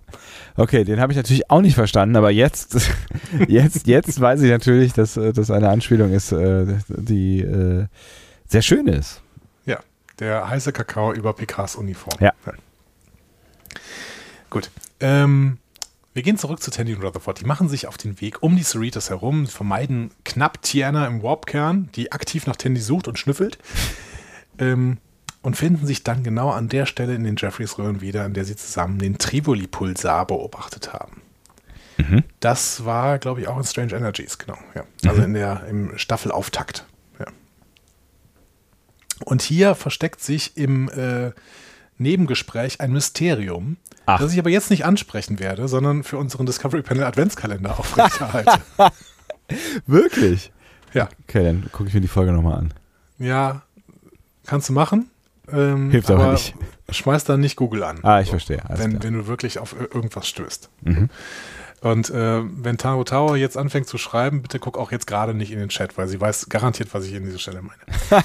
ähm, Okay. Tandy wird jetzt wieder emotional und sagt, äh, ähm, dass den Ensigns zwar geraten wird, nicht zu sehr an dem Schiff zu hängen. Das ist aber unglaublich schwer, das nicht zu tun. Ne? Mhm. Und auch Rutherford äh, gibt dann zu, ja, auch ich liebe die Cerritos. Und sie umarmen sich ne, in ihrer gegenseitigen Liebe für die Cerritos. Das ist ein schöner Moment, finde ich. Es hat, ist auch, natürlich hat auch eine gewisse Doppeldeutigkeit. Ne? Äh, man kann da jetzt vieles reininterpretieren, aber ähm, ja, irgendwie, äh, auch wenn man es so nimmt, wie es ist, passt halt zu den beiden auch ganz gut. Irgendwie schon, ja. irgendwie schon. Das ist auch eine ein, ein, äh, glaubwürdigere äh, Liebeserklärung, als wenn die sich jetzt gegenseitig irgendwie ja Liebe äh, füreinander gestanden hätten. Nee, was natürlich auch hätte passieren können, ne, jetzt unter diesem Zeitdruck-Dingsbums so, ne? Ja. Ähm, und ich glaube, da, da, da ist ja auch eine tiefe Zuneigung, aber ähm, das ist nicht irgendwie, das war, also das war irgendwie authentischer. Also das passt Ja. halt besser, zumindest in so einer Art von Serie in das Rollenprofil. Rutherford hat dann noch eine Idee, nämlich von einem Sperrgebiet, in das sie als nächstes gehen soll. Mhm. Wir wissen noch nicht, was es ist, aber das werden wir gleich erfahren. Mhm. Gehen aber nochmal in Freemans Bereitschaftsraum äh, zurück. Da passiert jetzt im Prinzip das, was du eben geschrieben hast. Ne? Die Führungsoffiziere äh, sind zwar immer noch wütend über die Situation, aber Freeman sagte, so, jetzt mal Professionalität, äh, zurück in die Station, mir reicht's jetzt. Ne? Mhm. Und dann nimmt sie Mariner beiseite und stellt sie zur Rede. Und sie beginnen natürlich wieder zu streiten, die beiden. Ja. Das machen Das sie. fandst du interessant.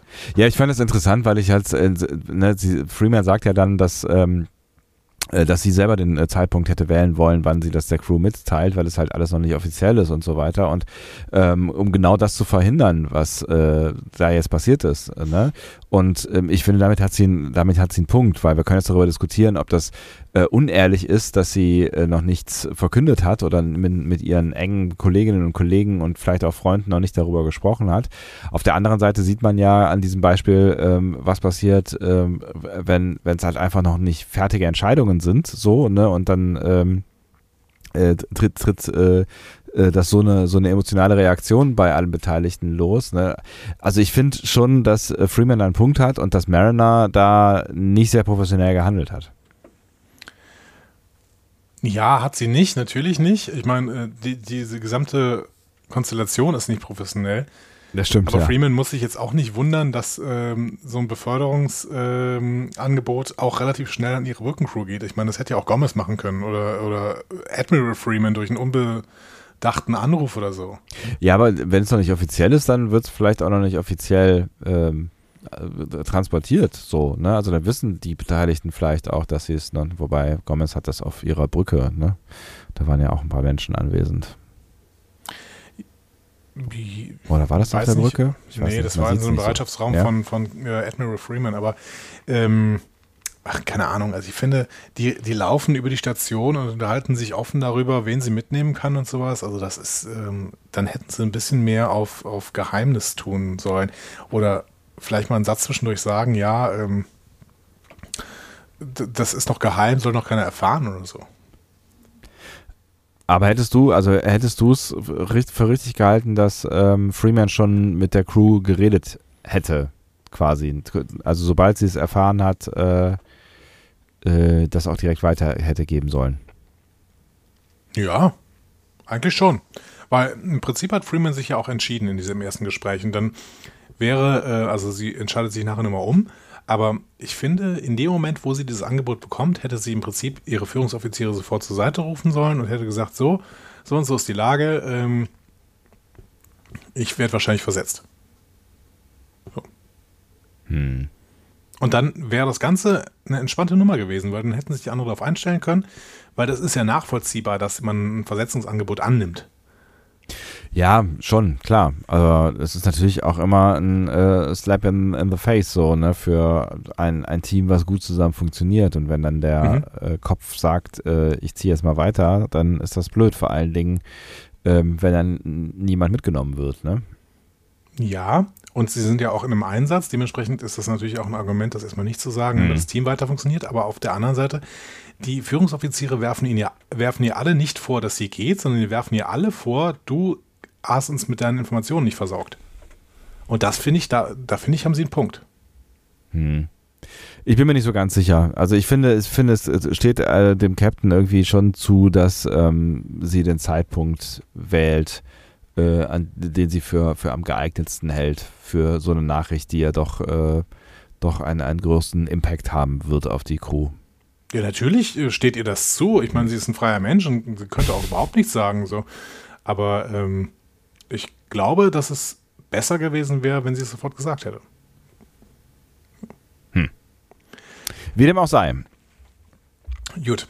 Während sich Mariner und Freeman hier streiten, äh, kommt ein roter Alarm. Ne? Ähm, sie laufen schnell zur Brücke und Bäumler berichtet dann, der gerade Dienst hat offensichtlich, dass die äh, Lapiersche Sonne eine unvorhergesehene Sonneneruption ausgestrahlt hat, die direkt auf einen instabilen Planetoiden zusteuert. So. Wir erinnern uns, Chekhovs Planetoid, jetzt ist er wieder da. Ja. Und das sehen wir dann auch. Die Sonneneruption umhüllt den Planetoiden und zerstört ihn, indem sie eine Welle magnetisiertes, äh, magnetisierten Ionenplasmas aussendet. Okay. Das Ganze sieht auf jeden Fall aus wie äh, die Explosion von Praxis in Undiscovered Country. Ah, okay. Also zumindest ein bisschen. Ähm, die Schockwelle trifft dann auf die Archimedes, überlastet ihre Systeme, was dann dazu führt, dass der Strom ausfällt und die Archimedes ins Treiben gerät.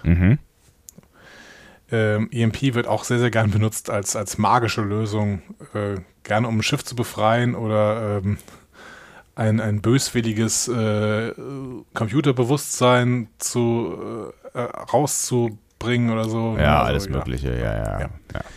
Genau. Hier wird es dazu äh, genutzt, äh, dass der Strom ausfällt und die Archimedes ins Treiben gerät.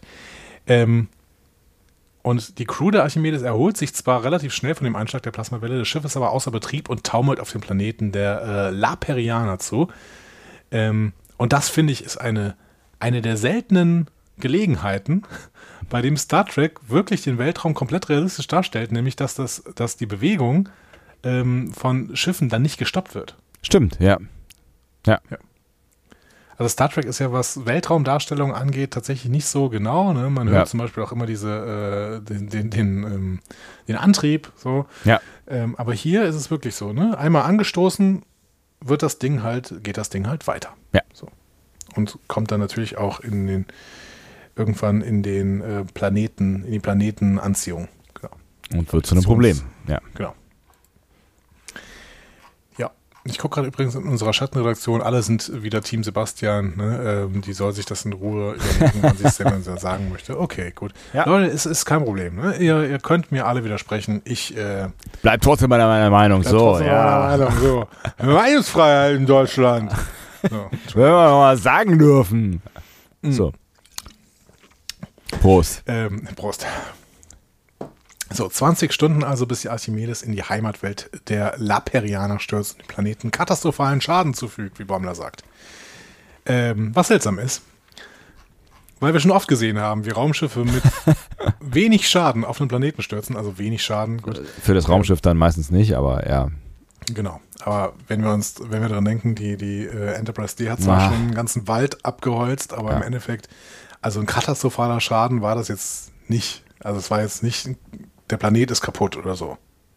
Nee, aber auf der anderen Seite, wenn dann halt irgendwie, vielleicht kommt es ja auch so ein bisschen auf die Geschwindigkeit an oder sowas, mit der äh, sowas auftrifft, ne, wenn du jetzt an Meteoriten oder sowas denkst, ne, oder vielleicht auch die Größe des Planeten und der, äh, ne, wenn es ein großer, großer Felsbrocken ist und ein kleiner Mhm. Planet, dann kann das ja schon zu einem ern ernsthaften Problem werden, wenn der mit einer hohen Geschwindigkeit, ne, und wenn das Schiff da jetzt irgendwie umgebremst, ähm, einschlägt äh, und der Planet war ja offensichtlich gar nicht so groß, ne? Also so habe ich es mir erklärt.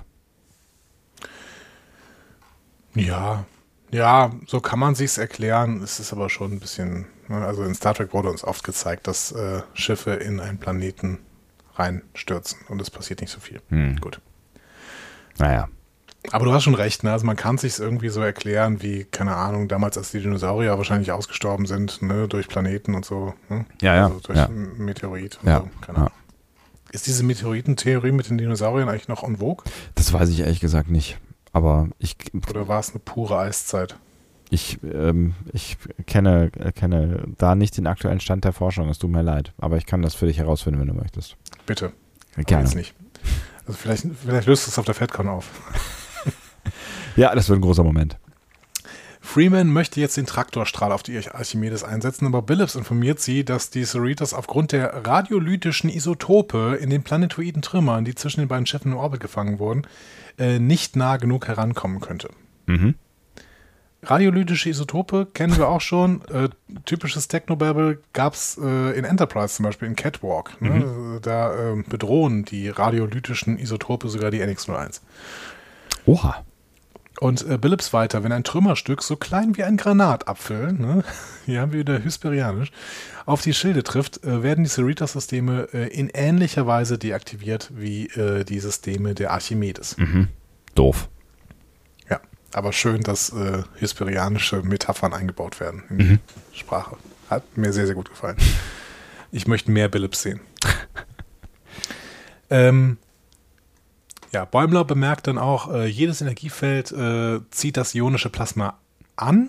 Dadurch können wir den Deflektor nicht nutzen. Ähm, und dann hat Kay schon eine Idee. Ja. Vielleicht, vielleicht war das der schönste Moment der Folge, muss ich sagen. Kay schon sagt, ja, aber warum fliegen wir denn nicht einfach an den Trümmern vorbei? Und alle Offiziere beschimpfen ihn einfach wild für diesen Vorschlag. Ja. Also erstens, Mhm. ist Keishran eigentlich der erste, auf- äh, der erste Charakter in der Geschichte von Star Trek, der erkennt, dass der Weltraum dreidimensional ist? Ja, offensichtlich. Erste Frage. So. Ähm, zweitens, ähm, Ja. er äh, sagt, er nuschelt dann noch, ganz, ganz schön, Dr. Aaron says uh, it works. Mhm.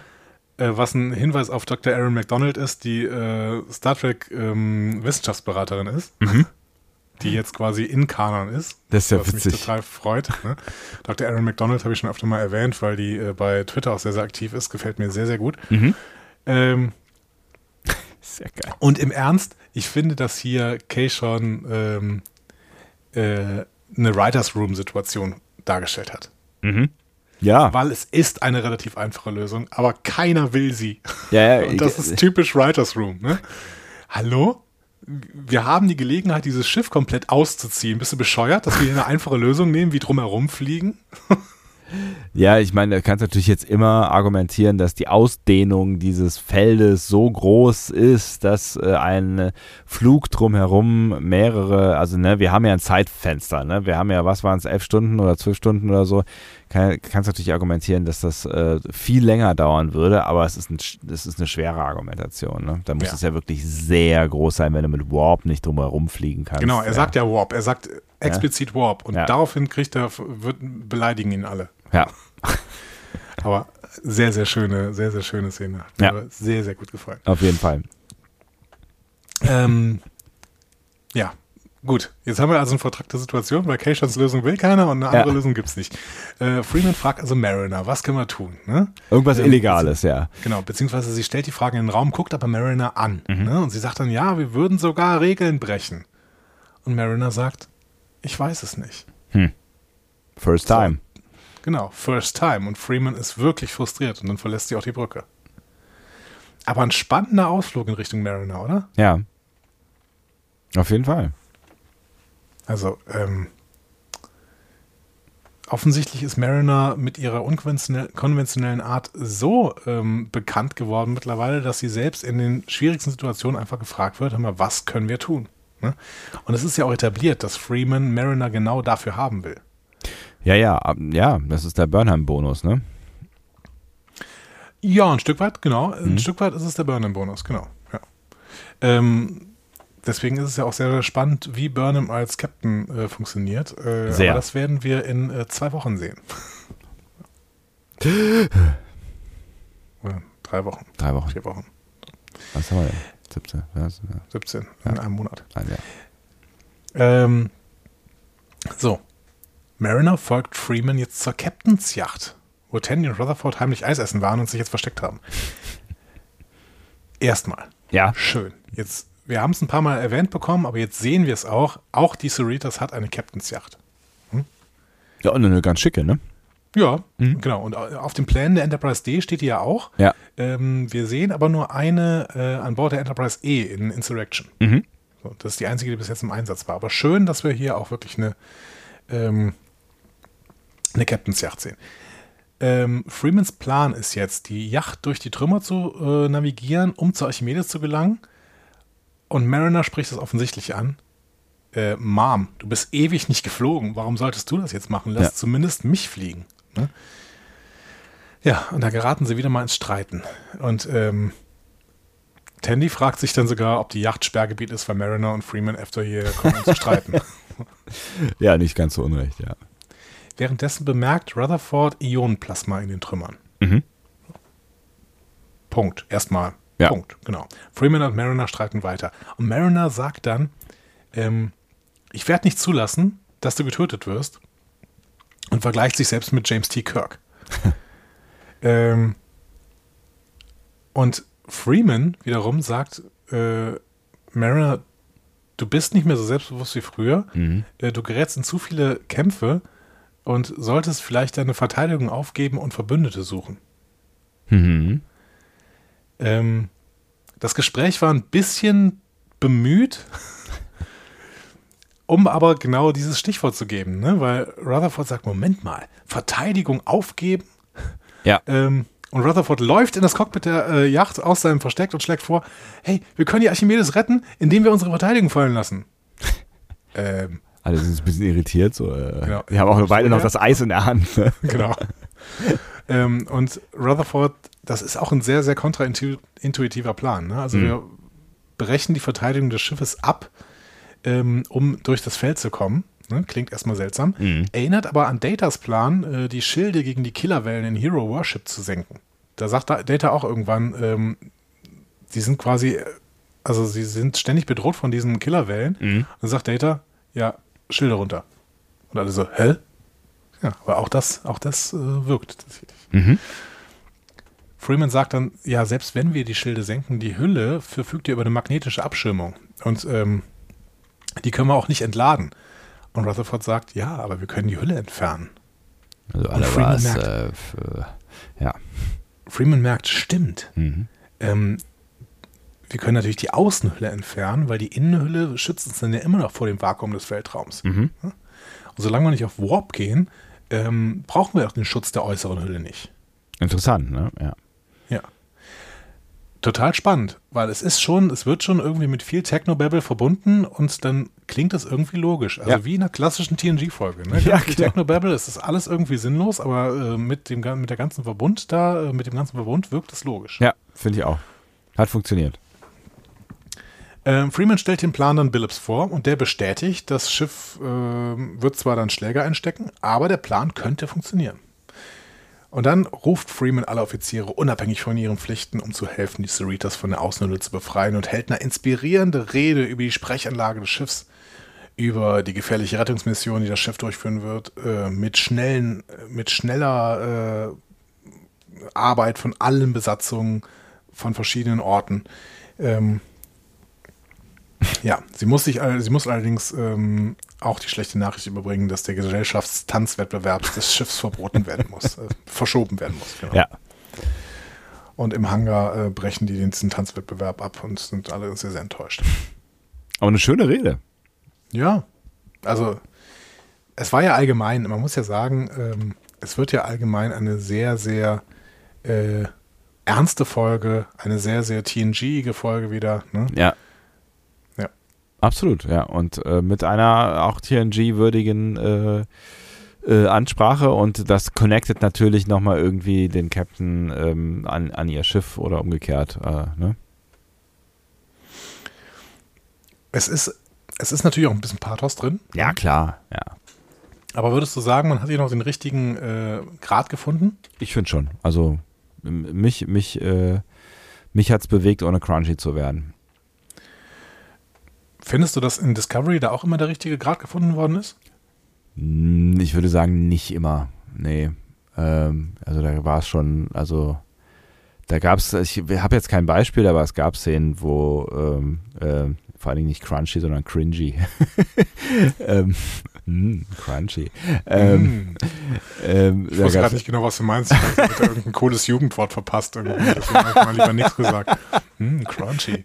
Ja, ich habe auch Hunger. Ich glaube, das ist egal. Ähm, äh, also ich finde, da gab es schon, da gab es schon, schon Szenen, die, ähm, die, die so ein bisschen drüber waren, die so ein bisschen vielleicht auch zu amerikanisch waren. Aber das, das finde ich äh, hier ist nicht der Fall. Dann ähm, noch ein Grund, warum Mike McMahon tatsächlich eine Realserie schreiben sollte. Ne? Ja. Gut. Also es war jetzt, also ich, es sind jetzt auch keine Katastrophen im Kopf, aber ähm, you know. Gut, wir sehen dann auch das, was Captain Freeman fordert. Ne? Die Bedienelemente ähm, zum Lösen jeder Rumpfplatte sind zwar äh, dieselben, die wir in First Contact sehen, als es äh, um das Lösen des Hauptdeflektors geht, Stimmt, ja. aber das passt ja auch irgendwie ganz Ja, gut. Ne? Rutherford wird allerdings dabei ständig von Fehlermeldungen behindert. so dass Billups irgendwann eingreift und sie ausliest und sagt, Alter, dein Speicher ist voll. Das ist das Problem. ne? Kenne ich das Problem, ja. Ja, kenne kenn ich auch, genau. Und Ich habe gerade erst eine neue SSD-Karte bestellt. Also, Mal gucken, ob die noch eingebaut werden kann. Aber das äh, ist eine private Info, die gar nicht hierhin gehört. Auf gar keinen Fall. Das ist das Privateste, was ich je von dir erfahren habe, wirklich. Alter. Warum? Erzähl das keinem, ja. Ja, ja, ich muss aufpassen. Und wa warum ist der Speicher voll? Weil Rutherford seit dem Verlust seiner Erinnerungen an Tandy im letzten Jahr drei Backups neuer Erinnerungen mit ihr erstellt, falls er sie wieder verlieren sollte. Wie romantisch. Voll, ne? Ja. Noch mehr Romantik zwischen den beiden. Noch mehr Tech-Romance quasi, ne? Und dann gibt es diesen schönen, äh, dieses schöne Gespräch zwischen Billups und Rutherford, wo Rutherford fragt, But what if I forget her again? Und Billups sagt, Son, if you can't keeping make äh, can't keep making new memories, does it matter? Ja. Schön. Das ist wirklich, also wirklich ein ernsthaft schöner Moment Ja. zwischen den beiden. Total. Und ähm, nochmal, ich möchte mehr Billups hören. Ähm, aber das ist, äh, ist auch richtig, richtig toll geschrieben. Hat, Ja. mir, hat mir sehr, sehr gut gefallen. Mir auch. Ja. Und das noch in den Ähm. offenen Weiten des Weltraums. Ja. ja. Genau. Gut. Rutherford ist immer noch nicht so weit, das alles zu löschen. Ähm, wir gehen erstmal zurück auf die Brücke. Da wird jetzt der Viewscreen entfernt, weil Ransom das Schiff nach Sicht steuern muss. Ähm, und wenn der Viewscreen weg ist, sehen wir eine offene Ansicht des Weltraums. Wow. Ja. Das haben wir auch in, in Nemesis gesehen, allerdings sehr unfreiwillig, ne? Ja. weil der Viewscreen irgendwann weggeballert wird. ja. Ähm, in TOS war es ja so, dass da gar kein, äh, gar kein Fenster war. Wo ist denn, wo ist denn äh, die, die, die Brücke ist aber schon oben, ne? Ja, ich glaube schon. Ja. Und in DS9 ist da auch kein Fenster. Da sagt Jitsi sogar irgendwann mal, äh, was, what's your point? Warum baut ihr eine Brücke ohne ein Fenster? Echt? Ist ja geil. Gut. Äh, hier ist auf jeden Fall quasi nichts hinter dem Monitor, dementsprechend so eine Art Fenster. Und äh, Ransom kann dementsprechend jetzt bald steuern. Aber vorher gehen wir nochmal auf die Archimedes. Äh, Gomez arbeitet gerade daran, die Rettungsschaff äh, Rettungsshuttles, also vor allen Dingen das Rettungsshuttle Adonis, äh, einsatzbereit zu machen, aber ohne Erfolg. Ähm, ihr erster Offizier ist ein bisschen besorgt und sagt, du brauchst ein bisschen Ruhe. Gomez sagt, ja, ich kann mich nicht ausruhen, während das Schiff im Blackout bleibt. Das finde ich eine sehr, sehr seltsame Konversation, weil ich mich gefragt habe, was ist das für eine Idee? Warum soll die sich denn jetzt hinlegen gehen? Ja, finde ich auch total seltsam. Also war das jetzt nur wegen des Gags, also ne, den, den er dann nicht mitschneidet, so von wegen, ich werde dann zehn Stunden ausreichend Ruhe haben, so und äh, also, hä, was sind zehn Stunden? Ach so, ja, so, ne, also der war jetzt auch gar nicht so besonders, habe ich auch nicht so ganz gerafft. Ja. Seltsame Szene. Ja, Ähm, okay, du kannst mir also auch nicht erklären, was das mit dieser Szene auf sich hatte. Dann äh, können wir wieder ich, ich, würde mir wünschen, ja, aber nee, es tut mir leid. Äh, wir gehen nochmal zu Freeman und Mariner. Die betreten jetzt das Schiff von ihrer Arbeit am Rumpf wieder, streiten weiterhin. Ähm, ist auch irgendwie nicht die Zeit, aber gut. Ähm, am Ende sagt Mariner, dass sie froh ist, wenn Freeman weg ist. Hm. Als ob. Ja, es ist alles, alles Trotz. Auf beiden Seiten ist da jetzt halt äh, Trotz äh, angesagt, ne? Ja. Aber es ist auch jetzt wirklich nicht die Zeit für dieses Gespräch, was die da gerade führen. Nee, voll nicht. So, die Außenhülle ist jetzt fast komplett weg. Nur ein Panel lässt sich von außen nicht lösen. Natürlich nicht. Freeman befiehlt trotzdem schon mal loszufliegen. Äh, Ransom aktiviert die manuelle Lenksäule, also ein Joystick, äh, am, am, äh, am Captain's Chair und bringt die Cerritos in das Trümmerfeld. Ähm, Joystick am Captain's Chair wie Riker in Insurrection, wobei der sich so ein, so ein Pad ranziehen muss, um dann mit dem Joystick zu arbeiten. Ne? Aber gab es nicht auch mal so einen ähm, Joystick äh, am, am äh, Steuer, Steuerpult quasi, den Data, das Data mal benutzt hat? Nee, es gibt so ein Ding, wo äh, PK ähm, das Schiff, also in, in Booby Trap, ähm, führt er das Schiff durch so ein Trümmerfeld. Ähm, das war auch ziemlich unsinnig, dass es Picard macht übrigens. ähm, aber da hat er auch, da hat er auch sowas. Also beziehungsweise da steuert, da drückt er immer so auf so Knöpfe. Ja. Ah ja, genau, richtig. Aber der, ja, der, der drückt ja quasi so auf so ein Trackpad, also so ein, so ein Viereck-Pad quasi, ne? Also Ja, vorwärts, genau. rechts, links, oben, unten. Wie fandst du den, de, das Aussehen des Cerritos? Von außen, jetzt so ohne Dingsbums, ich fand es irgendwie ganz Nackt. cool. Ja, genau. Ich fand es irgendwie ganz cool. Ähm, Viel Nacktheit in dieser Staffel. viel Nacktheit in dieser Staffel. Also technische Nacktheit, technische Liebe auch, ja, genau. Ähm, nee, ich fand ich fand tatsächlich irgendwie ganz cool, das äh, mal so zu sehen und zu sehen, äh, dass, dass das halt ein Technikkonstrukt äh, ist. Ne? Es ist ja sonst immer von, äh, von außen so, so hübsch äh, nice verkleidet, aber äh, mal zu sehen, dass das Ding halt irgendwie voller Technik ist, ähm, ist ja irgendwie ganz, ganz schick. Ne? Also Mhm. Also ich, ne, auch mit dieser, dieser Chrom, äh, äh, Chromfarben, Farbenheit, Chromfarbgebung. Ja. Du weißt, was ich meine. Ne? Also Gülden. Gülden, genau. Güldner Look. ja. Und äh, es, es, es, es hat mich erinnert an äh, äh, unsere gemeinsame Heimat ein Stück weit. Ne? Also mehr oder weniger unsere gemeinsame Heimat. Ich überlege, warum. Das Klinikum in Aachen, ne? Ach so, stimmt, richtig. Ja. Ja, stimmt, daran hat mich. Jetzt, ich habe die ganze Zeit überlegt, woran, wo, wie sieht das denn aus? Stimmt, es sieht aus wie das Klinikum in Aachen. Ja, also das ist auch ein Gebäude, das trägt äh, die äh, trägt so, so so Versorgungssachen ähm, nach außen. Das ist auch ein berühmter Architekt, den, der mir gerade nicht einfällt. Der hat auch das ähm, das, das Centre Pompidou in Paris gemacht, wenn ich das richtig äh, im Mhm. Kopf habe. Das sieht ja auch so ähnlich aus. Ähm, weiß leider gar nicht mehr, wie er heißt. Will ich gleich mal gucken. Weiß Ja. ich auch nicht. Aber äh, es ist äh, ziemlich hässlich, muss man sagen. Aber auch ähm, sehr, Prägnant. sehr eigen. Ja. Genau, prägnant. Prägnant ist ein schönes Wort. Ja, genau. Es ist eh ein brutales Gebäude, was man, was man nie so, so richtig, ich finde, nie so richtig realisiert. Ich habe das, das ja mal irgendwann gearbeitet, ne? Ähm, weil es halt nicht wahnsinnig hoch ist, ne? Also es hat halt Ja. so, weiß gar nicht, wie viele Türme hat das denn? Vier, acht? Sieht auf jeden Türme? Fall so ein ja. bisschen aus wie so ein Chemiepark oder sowas. Ne? Also Ja. du denkst irgendwie, ja, hier wird, hier wird bestimmt, keine Ahnung, hier wird bestimmt, äh, ist eine Raffinerie oder sowas. Ne? Aber tatsächlich ist es ein Krankenhaus. Und es das, ist, es ist halt ewig groß von der Grundfläche her. Ne? Das ist, Ja. es ist wahnsinnig lang und wahnsinnig breit. Also es ist echt, äh, echt, äh, also ein interessantes Ding, ja. Genau. Guckt euch mal von außen an. Ich hoffe, ihr müsst da niemals rein, auch wenn ihr aus dem Raum Aachen kommt. Aber äh, guckt euch mal von außen an. Das sieht man auch sehr, sehr schön von der Autobahn, die da quasi entlang führt, beziehungsweise ist ein Zubringer zur Autobahn. Ähm, da kann man sich das ganz gut angucken. Vielleicht fahren wir auch mal kurz runter. Ja, ihr könnt, ihr könnt auch mal reingehen. Also da kann man, da gibt's auch, da gibt's auch einen, einen Kiosk und eine, eine Cafeteria und sowas. Und äh, allein für den Teppich ist das, äh, ist, ist, ist, ist das Oh, wert. stimmt. Ja. Dieser Teppich in verschiedenen Grüntönen, ich Ja. erinnere mich gut. Und auch der gehört zum Designkonzept übrigens. Ähm, äh, es darf da kein anderer Teppich verlegt werden und deswegen gibt's von diesem Teppich ähm, riesige Rollen äh, im, im Keller werden, werden da äh, gelagert, ähm, weil das, das gehört alles zum Designkonzept. Teppich in der Cerritos habe ich jetzt nicht gesehen.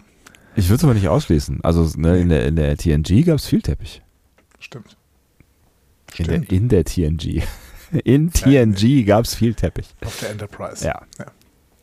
Ähm, Peter schreibt äh, zu Recht in unserer Schattenredaktion, Ja. momentan ist das Betreten von Krankenhäusern nicht zu empfehlen, wenn es nicht sein muss. Ah, das stimmt Das allerdings. ist richtig. Ja, Genau. das ist korrekt. Wir, Ja, ich, warten, war- ich, wir war- warten auf das äh, finale Ende dieser Pandemie und dann bitte ins äh, Klinikum Aachen. ja, ich, äh, äh, genau. Dann, dann geht ihr alle hin. Ja, ich verdränge das äh, in letzter Zeit irgendwie gerne. Aber äh, danke Aktiv. für diesen richtigen Hinweis. Ähm, so, wo waren wir? Genau, die nackte Cerritos, genau. Ähm, Rutherford und Tandy rennen jetzt durch die Cerritos-Korridore und Rutherfords Implantat behindert erneut seine Sicht, sodass er ständig gegen Wände läuft. ähm, und er merkt, okay, dieses Problem kann ich nicht weiter ignorieren. Also löscht er tatsächlich seine Backup-Erinnerungen. Und das ist dann spannend. Ne? Wir, Ziemlich, sehen natürlich, ja. wir sehen natürlich ein paar Szenen aus früheren Episoden, aber wir sehen auch ein paar neue Bilder. Ne? Mhm. ähm, äh, Tandy und Rutherford beim Cardis Scott spielen. Ne? Mhm. Das ist die, die, äh, das, was Seven und Naomi Whiteman immer gespielt haben auf Voyager. Ähm, Seven, äh, Seven genau. Ähm, Tandy und Rutherford auf einer Silvesterparty mit einer 2381 Brille. Ich frage mich, wie gut man dadurch gucken kann. ne? Ja, schwierig. ähm, dann fangen die eine Wespe oder eine Hornisse in einem Glas. Ich frage mich auch genau, wo kommt eine Wespe oder eine Hornisse her? Hatte Mariner vielleicht doch recht mit? Da war eine Biene im Shuttle. Ähm, Stimmt, ja. Dann, wie die zusammen in einer chinesischen Fingerfalle äh, stecken bleiben, ne? Oh, wie Data in The Last Outpost. Mhm. Ähm, wie sie Ransom zeichnen, der nackt posiert. Auch da gibt es schon ein, äh, eine äh, Referenz quasi in Star Trek, nämlich äh, Picard und andere haben so ein Aktmodell äh, gemalt in The Matter of Perspective. Mhm. Dann stößt er aber versehentlich offensichtlich auf eine ihm unbekannte Erinnerung, in der er zwei Menschen sieht, die ihm sein Implantat geben. Und da ist der Dialog drin, what if someone asks why he has it? Mhm. Und der andere sagt, we programmed that in. He will think it was elective. Was war das? Ja, das fragt sich er ja dann auch kurz, ne? Aber es gibt ja jetzt gerade keine Zeit, ähm, das, das weiter zu ergründen. Aber ähm, ich bin sehr gespannt, äh, wie das aufgelöst wird, weil das ja uns offensichtlich noch, äh, noch beschäftigen wird, sonst hätten sie hätten es hier nicht gedroppt, ne? Also hast du eine Theorie? Spion, Spionage? Maybe. Vielleicht ist es auch ein bisschen Sektion 31, ich weiß es nicht genau. Hm. Also diese Offiziere, die haben irgendwelche roten Overalls an mit so einem äh, Reißverschluss vorne. Das ist nicht ganz klar, was das für Offiziere sind. Ja. Ob das jetzt überhaupt Starfleet ist, keine Ahnung. Wir sehen oben drei Lichter, das sehen aus, sieht aus wie OP-Lampen. Könnt ihr jetzt noch sagen, uh, there are four lights äh, Ja. oder so. Weiß nicht, ne? Ähm, es ist schon spannend. Mega spannend, ja. Tanja hat auf Twitter äh, schon mal vermutet, was sie jetzt gerade auch in unserer Schattenredaktion schreibt, dass äh, Rutherford ein Schläfer sein könnte. Mhm. Ein Borgschläfer. Ja. Ja, oder äh, ein Klingonenschläfer, ne? Packlet oder äh, so, ne? Also der kann ja auch in dieser Verschwörung mit äh, verbunden sein irgendwie. Ja, aber gibt es diese Verschwörung wirklich? Das ist wieder ein anderes Thema, ne? Ja, da müssen wir gleich drüber sprechen, Ja. aber ja, es ist auf jeden Fall spannend. Peter fragte noch, ob sie ihnen das äh, Implantat da wirklich geben. Also ich hätte es so verstanden, ne? Das, äh, ja. Ja, es sieht so aus, weil du äh, siehst ja auf der Seite irgendwie so einen, ähm, also du siehst ihn ja, ne, wie er ein Auge verloren hat ähm, und da hat das Implantat noch nicht an. Äh, und ich meine auch, die haben sowas in der Hand, die beiden. Äh, also ich glaube, sie haben das Implantat in der Hand. Ja, und auch der Dialog liegt das ja irgendwie nahe, ne? Also. Ja. Hm. Schwierig. Ähm, ja. aber Schwierig, spannend. Aber ja. spannend, Ja. genau. Es wird vielleicht einer der Haupthandlungsstränge in äh, Staffel 3 sein. Mhm. Ne, gerade wenn sie immer mehr so ein bisschen äh, horizontal erzählen, wie ja auch Mike McMahon das angedeutet hat und in dieser Staffel ja auch schon so ein bisschen eingelöst hat, ne, mit der Packlet-Storyline. Ähm, ich bin gespannt. Ja, ich auch. Rutherford denkt auf jeden Fall einen Moment drüber nach, äh, vergisst es dann wieder und dann ruft er Bäumler und Mariner äh, und die betreten die Cetacean Ops. Nach so vielen Jahren Finally. Dialogreferenzen Finally. sehen wir endlich die Cetacean Ops. Ähm, ich erinnere noch mal, erstmals in Yesterday's Enterprise erwähnt. Ne? Und ähm, von Jordi dann auch noch mal in The Perfect Mate. Ne? Da sagt er irgendwie, äh, will er irgendwie, ich glaube, ähm, irgendeine Wissenschaftlerin, Lea Brahms, glaube ich, ne? will Ah. beeindrucken Mhm. ne? mit der Cetacean Ops. Und Bäumler äh, hat ja auch schon mal darüber geredet. Keine Ahnung. Ähm, ja, Rutherford ruft zwei Beluga-War-Lieutenant, äh, Junior Lieutenants namens Kimolu und Matt. Mhm. Matt ist auf jeden Fall heiß auf Rutherford, aber dazu später mehr. Ähm, der Kontrollknoten, der die letzte Rumpfplatte freigeben soll, befindet sich nämlich tief im Hydrorohr des Cetacean Ops. Und die Wale selbst können das Panel nicht selbst freigeben, weil es äh, für Menschen gemacht worden ist. Wir haben halt keine Hände. Finden sie übrigens sehr, sehr ärgerlich. Ja. Ist halt, Und- ist, ist halt äh, rassistisch, ne? Ja, Ja. genau, speziesistisch. ähm, und wir müssen uns natürlich fragen, warum ist der Kontrollknoten für eine Rumpfplatte an einer Stelle, wo man quasi nicht hinkommt, wenn man kein Delfin ist und kann sie dann aber als Delfin oder als Beluga-Wal halt auch nicht bedienen. Vielleicht ist die, äh, die, die, die Station Ops da erst hinterher ähm, äh, reingebaut worden. Bullshit. Vielleicht haben wir um, umdekoriert. Es war früher woanders. Es, Ja, ist, es ist- es, ja. ist, es ist lazy writing, muss man schon zugeben. Aber es ist, es ist okay. Es, ist, es funktioniert. Ne? So. Ja, das ist, das ist halt, das ist halt Quatsch. Aber äh, du kannst jetzt halt argumentieren, dass diese Dinge halt überall sind, so, ne? Und dann sind sie halt überall und dann sind sie halt auch an Stellen, die nicht so gut zugänglich sind. Ja, gut, okay. Und du kannst Ja. ja offensichtlich von innen und von außen, äh, ne? Und dann, äh, wie oft kommt es wohl vor, dass du so eine Platte überhaupt abnehmen musst und wie oft kommt es dann vor, dass sie von außen nicht funktioniert? Also so, also, ne? Ja, trotzdem Quatsch. Das ist unten der Cetacean Ops in, in einem wasserdurchfluteten Bereich. Ja, auch egal. So. Also, ähm, es passieren jetzt zwei Dinge. Mariner beschließt selber runter zu schwimmen und Bäumler äh, will die äh, Wale zum Captain Freeman's Day einladen und die sagen, sowas feiern nur Kälber. ähm, ja, Mariner verstrickt sich dann aber wieder in ihren Family Issues, was alle anderen sehr nervt, ähm, weil sie Mariner mittlerweile durchschaut haben und sie damit auch dann konfrontieren und sagen, hey, du hast nur Angst davor, dass deine Mom geht. Mhm. Ja, und bei Mariner macht's Klick und sie sieht's tatsächlich ein und läuft dann los zur Brücke. Ist ein Ding, ne? Also ist mal, also ich finde, das ist auf jeden Fall ein Fortschritt, ähm, was da, was da passiert. Ja, es ist ein Fortschritt und es zeigt auch, dass diese vier Freunde mittlerweile auch wirklich äh, wissen, mit wem sie es zu tun haben und ganz klar miteinander reden können. Ja, ja, finde ich auch. Und das finde ich spannend, finde ich gut. Ja.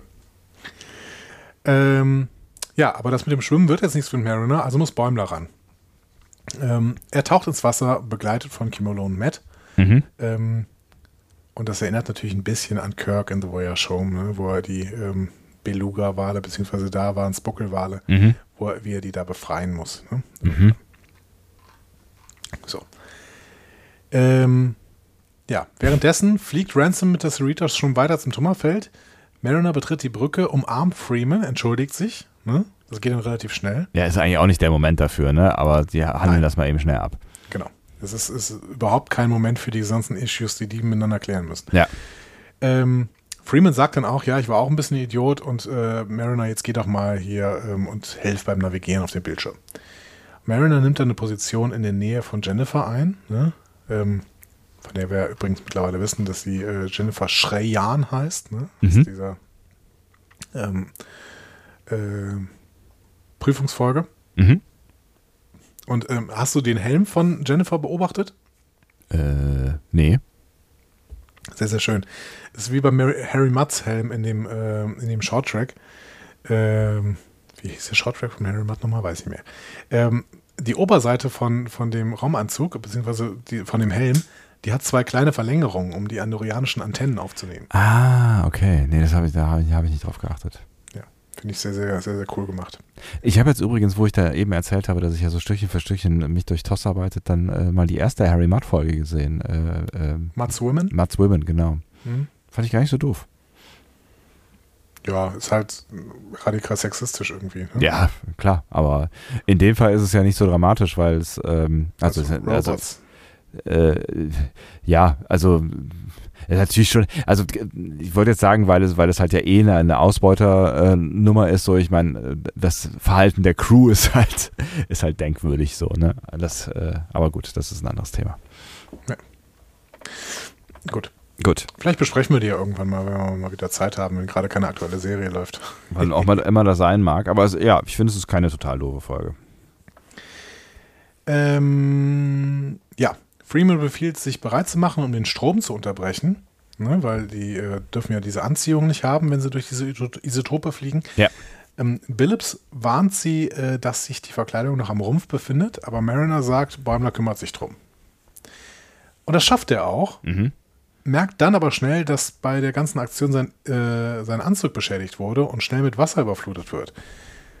Also nimmt er schnell seinen Helm ab, weil er ansonsten natürlich im Wasser selber ertrinkt Ja. und schwimmt so schnell er kann, um aus dem Tunnel rauszukommen, wird aber von Trümmern erwischt, bevor er das Hydrorohr verlassen kann und als er dann quasi in Richtung Oberfläche greift, verliert er das Bewusstsein. Ups. Ich bin ehrlich, für mich war das jetzt eine Fake-Death-Szene zu viel, weil mir war klar, dass Bäumler hier nicht drauf geht. Nee, mir auch. Das hat auch nichts mit mir gemacht, emotional. Okay. Ähm, dementsprechend müssen wir es noch nicht mehr groß thematisieren. Tandy und Rutherford machen sich Sorgen, als Bäumler nicht rechtzeitig wieder auftaucht, sind aber dann erleichtert, als Kimolo und Matt Bäumlers bewusstlosen Körper äh, hochbringen. Ne? Mhm. Und dafür braucht man es natürlich. Ne? Tandy erkennt, Bäumler hat einen Herzstillstand und beginnt eine Herzdruckmassage, äh, reanimiert Bäumler erfolgreich, er hustet das Wasser aus, was er verschluckt hat. Und äh, Kimolo lädt sie aufgeregt zum Nacktbaden ein. ne? Matt äh, will Rutherford vor allen Dingen da haben. Ja. Ja, die, die, die Kommentare von den beiden sind eh die besten irgendwie. Es ist also eine, eine höhere Intelligenz äh, vermute ich da nicht irgendwie, aber naja, gut. Ja, Lower Decks halt, ne? ähm, Bäumler erwähnt noch, dass er einen Koala gesehen hat. Tandy sagt, ja, das behältst du lieber für dich. ähm, Ja. Schön, schöner äh, In-Universe äh, beziehungsweise In-Series-Referenz. Ne? Wir erinnern uns an den Koala, den äh, Lieutenant O'Connor beim Aufsteigen in Moist Vessel gesehen hat. Ja. Erinnerst du dich noch? Nee, Als er in so anderen Bewusstseins, äh, äh, Ah, ja, ja, doch, doch, doch, doch, doch, du hast recht, ja. und da sieht er plötzlich auch diesen Koala. Ja, ja. Ähm, ich glaube, es ist keine Referenz über diese äh, Serie hinaus. Ich glaube, es ist einfach nur daran. Aber ist doch schön. Gut. Ähm, ja, jetzt haben wir also diese Platte weg. Äh, Ransom steuert die Cerritas weiter durch das Trümmerfeld, aber dann kommt so ein massives Trümmerstück und stellt sich ihnen in den Weg. Mhm.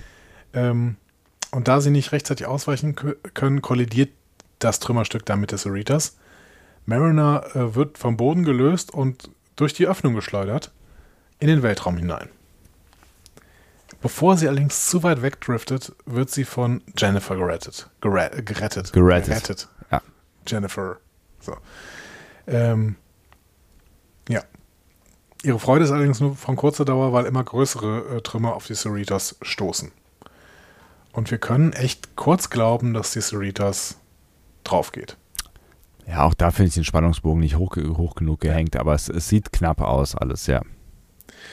Genau. Also niemand hat geglaubt, dass die Cerritos drauf geht, aber wir können es kurz glauben in Ja. Moment. Äh, wir gehen aber nochmal auf die Archimedes. Nur wenig, die ist nur wenige Minuten vorm Eintritt in die Atmosphäre entfernt und Gomez versucht jetzt ihre Crew die besten Überlebenschancen zu sichern, indem sie sie nach hinten beordert, als ob es irgendwas bringen würde. ähm, die Crew sagt aber, nein, wir bleiben bei dir. Mhm. Ähm, dann tritt die Archimedes auch in die Atmosphäre ein. Eine steuerbordseitige Warp-Gondel wird abgerissen. Ähm, die Lepirians stehen an der Oberfläche und schauen neugierig ne? Mhm. äh, und freuen sich, was passiert denn da oben, ne? Ja. ohne von der bevorstehenden Katastrophe zu wissen. Oder auch zu ahnen, was es für eine Konsequenz hat, was da passiert am Himmel, ja. Genau. Ja. Und dann kommt Riker und rettet den Tag. Ja, seltsam, dass, äh, dass das nicht passiert. Ja, diesmal ist es tatsächlich nicht Riker, Ja. ne, sondern die Cerritos, äh, sie äh, äh, rettet die äh, Archimedes und mit einem Traktorstrahl und zieht sie in eine stabile Umlaufbahn. Ja. Und tatsächlich dürfen dann Freeman, Mariner, Ransom und Shax den Erstkontakt machen. Da Ja, war Gomez sehr, sehr lieb zu dienen. ja die Gomez ist da auch äh, ein bisschen angeschlagen. Ne? Die muss jetzt auch mal Ja. schlafen und so, ne? Genau. Sie bereiten sich da noch irgendwie förmlich darauf vor, äh, den, äh, den Anführer der Liberians zu treffen. Mariner lobt ihre Mutter. Ne? Mhm. Die ist jetzt richtig wieder äh, im Freeman-Modus. Ähm, Freeman nähert sich den Liberians und beginnt mit der Begrüßung. Und der Liberian äh, unterbricht die Begrüßung und sagt: Hey, cool, dass ihr hier seid. Umarmung. Und lass mal einen saufen. Ja, da müssen wir einen drauf trinken, Freunde. Ja, es scheint also offensichtlich ähm, eine spaßige äh, Gesellschaft zu sein. Saffron Cochran hätte das bestimmt auch gern so gemacht. Also er hat es ja im Prinzip auch so gemacht. Ne? Also, Stimmt. Halt nur mit den falschen, mit dem falschen Gegenüber halt, ne? ja, genau. Also ähm, schöner, schöner First Contact hier. Genau. Ja, auf jeden Fall. Der First First Contact des Readers. Und äh, der First First Contact von Freeman, ne? Ja, genau. Auf der Krankenstation hilft Tandy bei der Verhandlung, Behandlung von Verletzungen und das könnte fast ein Running Gag werden, weil den ba Bajoraner, den sie da behandelt, den haben wir erst einmal gesehen und zwar ähm, als äh, Rutherford den in der ersten Staffel in Envoys fast getötet hätte. Ach, Also der verbringt offensichtlich die meiste Zeit, äh, die wir ihn sehen, zumindest auf der Krankenstation. schönes Leben. Tiana ruft Tandy dann zu sich. Und Tandy nähert sich widerstrebend und sagt, ja, ich weiß, ich gehöre nicht auf die Krankenstation. Und Tiana sagt, jo, das stimmt. Tränen. Alles, was du tust, beherrschst du und das ist beunruhigend. Ähm, deswegen solltest du jetzt ähm, von der Ausbildung zur Ärztin zu einer Ausbildung zum leitenden wissenschaftlichen Offizier wechseln. Ups. Eieieiei, was war das denn? So. Ähm, Ja, damit hat wohl irgendwie niemand gerechnet. Also sie vor allen Dingen nicht, ne? Nee, sie vor allen Dingen nicht. Ja. Und äh, fragte so, ah, wie, wie Jadzia Dex? und Tiana ist leider kein Nerd, deswegen hat die keine Ahnung von der Sternflotte und sagt, nein, wer ist das? Ich, ich dachte wie Spock. Ja. Schön. Schöner Moment. Tandy freut sich und umarmt Tiana und Tiana erwidert glücklich die Umarmung und, und schnurrt. sie, ist halt, sie ist halt ganz Katze. Ja. ne? Ja.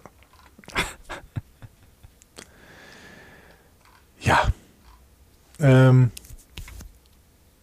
dann äh, kommen noch andere Schiffe dazu äh, zum Orbit, äh, in den Orbit zur Cerritos und Archimedes, nämlich äh, eine Parliament-Klasse, also wie die Vancouver aus Cupid and Arrow, äh, eine Oberth-Klasse, wie zum Beispiel die Pegasus, ne, Mhm. aus äh, The Pegasus oder das Pegasus-Projekt, haben wir ja letztens erst besprochen.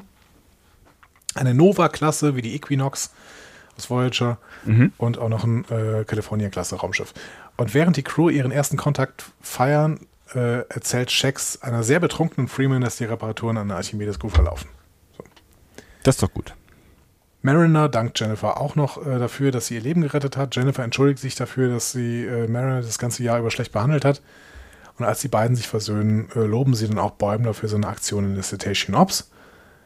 Freeman stößt auf die Cerritos an, die Crew jubelt. Ähm, und jetzt kommt noch das Sternflottenkommando an Bord, das wird äh, Freeman gesagt. Und Freeman sagt, ähm, ja, äh, ich muss euch sagen, ich finde es schön, dass ihr euch für mich freut, aber ich werde hier nicht weggehen.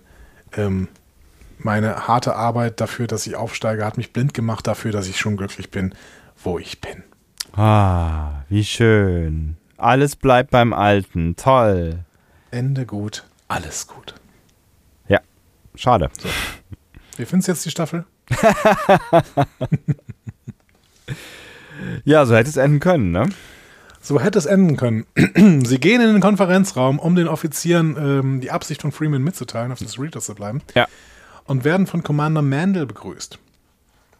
Wir hatten übrigens einen Anson Mandel in TNG Disaster als Anson gesehen. Ähm, da hat er auch so eine kleine Sprechrolle. Ähm, können wir mal davon ausgehen, dass das äh, derselbe Typ ist, aber er wird nicht vom selben Menschen gesprochen. Ah, okay. Mhm. Aber gut. Und Freeman sagt so, ich habe mich entschieden, bevor ihr irgendwas sagt, ich bleib hier. Ne? Und Mandel sagt, nö, bleibst du nicht, du hast keine Wahl. Klick, Handschellen angelegt. Zum Schock der anderen.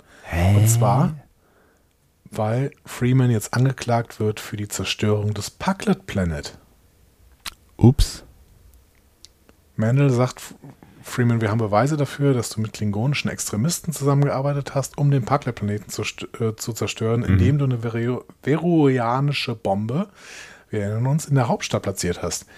Ähm, und die anderen sagen, hä? Äh, kann alles nicht sein? Hallo? Äh, protestieren. Und Freeman sagt, nein, ich habe die Wahrheit auf meiner Seite, geht weg. Ne? Mhm. Und ich will jetzt auch nicht, dass ihr hier groß äh, Palaver macht, weil die Crew soll nicht von meiner Verhaftung erfahren. Ne? Ähm, ja, Tür geht auf und die ganze Crew steht da aufgereiht, ne? um alles Gute für ihren Transfer zu wünschen. Blöde Situation. Ja, so wurde Worf schon in Redemption äh, verabschiedet und Neelix wurde in Homestead so verabschiedet. Allerdings war es bei denen halt auch gewollt. Ne? Mhm. Ähm, ja, die Freude der Crew schnell, schlägt schnell in einen Schock um, als Freeman in Handschellen aus der Halle geleitet wird. Ähm, die Crew macht schweigend Platz für die Offiziere und sehen zu, wie Freeman vom Schiff geholt wird. Hm.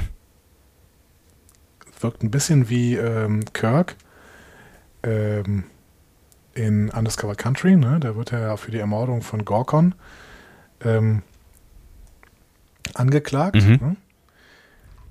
Tja. Die Crew des Cerritos sieht zu, wie das Raumschiff der Nova-Klasse zu den Freeman gebracht wird, seine Motoren antreibt und auf Warp geht. Ziemlich bitter, ne? folgt. Ziemlich bitter, auch für so eine Crew, ne? Sich äh, also mit anzugucken, wie der eigene Captain abtransportiert wird. Ja. Jetzt müssen wir mal spekulieren. Was ist da passiert? Haben die Pucklets einfach äh, die zweite Bombe, die sie hatten, nicht an einem Asteroiden getestet, sondern an ihrer Hauptstadt? Also das war ehrlich gesagt auch mein äh, erster Gedanke, die haben die, weiß ich nicht, wieder mit nach Hause genommen und dann haben sie irgendwo hingestellt und irgendwo aus Versehen ist jemand drüber gestolpert und das Ding ist hochgegangen irgendwie oder sowas. Wir müssen uns ja immer fragen, warum die Pucklets da sind, wo sie jetzt sind. Ne? Mit Hm. all dieser militärischen Kraft, mit all der, ähm, ja, mit den ganz vielen Schiffen, diesen Klumpschiffen, wo sie alles Mögliche drin einbauen, mit der, mit der Macht, dass sie wirklich gefürchtet sind und sowas. Weil wir uns ja in den letzten Folgen schon immer gesagt haben, eigentlich können die Pucklets da nicht hinkommen, die sind zu dumm. Ja, irgendwie schon, ne? Also, also sie haben ja auch nicht so eine erkennbare, ich sag jetzt mal Bauernschleue, ohne jetzt irgendwelche Landwirte diskreditieren zu wollen. Aber äh, Ja. ne, also es ist, also es blitzt ja nicht irgendwie sowas, so, sowas naiv Schlaues durch oder so. Eigentlich, eigentlich nur, ja, so, so ein bisschen Dumpfheit. Vielleicht sind sie aber auch einfach ähm, ein, ja, ein gern genommenes Vehikel für andere Spezies. Ja. Wenn die Klingonen, die, also beziehungsweise zumindest ein Klingone schon die Idee hatte, die hochzuzüchten, damit die irgendwie äh, den Quadranten auseinander dividieren, vielleicht haben das ja auch noch andere gehabt, diese Idee. Und so sind sie halt von verschiedenen Spezies immer weiter äh, technisch nach vorne gepusht worden. Genau, Mhm. möglich. Und dementsprechend ist es natürlich, kann sogar sein, dass es nicht nur die ähm, Klingonen waren, die hier den Puglets geholfen haben, sondern vielleicht auch die Romulaner, die wir hier noch gar nicht gesehen haben in, die- dieser, äh, in dieser Serie. Die Theorie hast du ja ähm, letzte Woche schon mal vorsichtig in den Raum gestellt, ne? Ja, da habe ich gesagt, dass die Klingonen sehr romulanisch handeln. Hm. Aber vielleicht sind die Romulaner jetzt auch wirklich äh, ähm, in-game. Hm. Interessant wäre es allemal, ja. Wir befinden uns, Moment, 2381. Ähm, wann war die Zerstörung Romulus? Aus dem Kopf, wirklich? 2387. Das heißt, es ist noch sechs Jahre hin. Die ähm, Pucklets müssten, äh, die, die Romulaner müssten also eigentlich noch auf dem Höhepunkt äh, ihrer, ihrer Macht sein. Mhm. Ein Stück weit. Hm. Also alles ist möglich. Tanja schreibt nochmal, Erpressung und Entführung äh, hat die Pucklets in den 2360ern weitergebracht. Ne? In 2365 lernen wir sie kennen in Samaritan's Nähe. Mhm.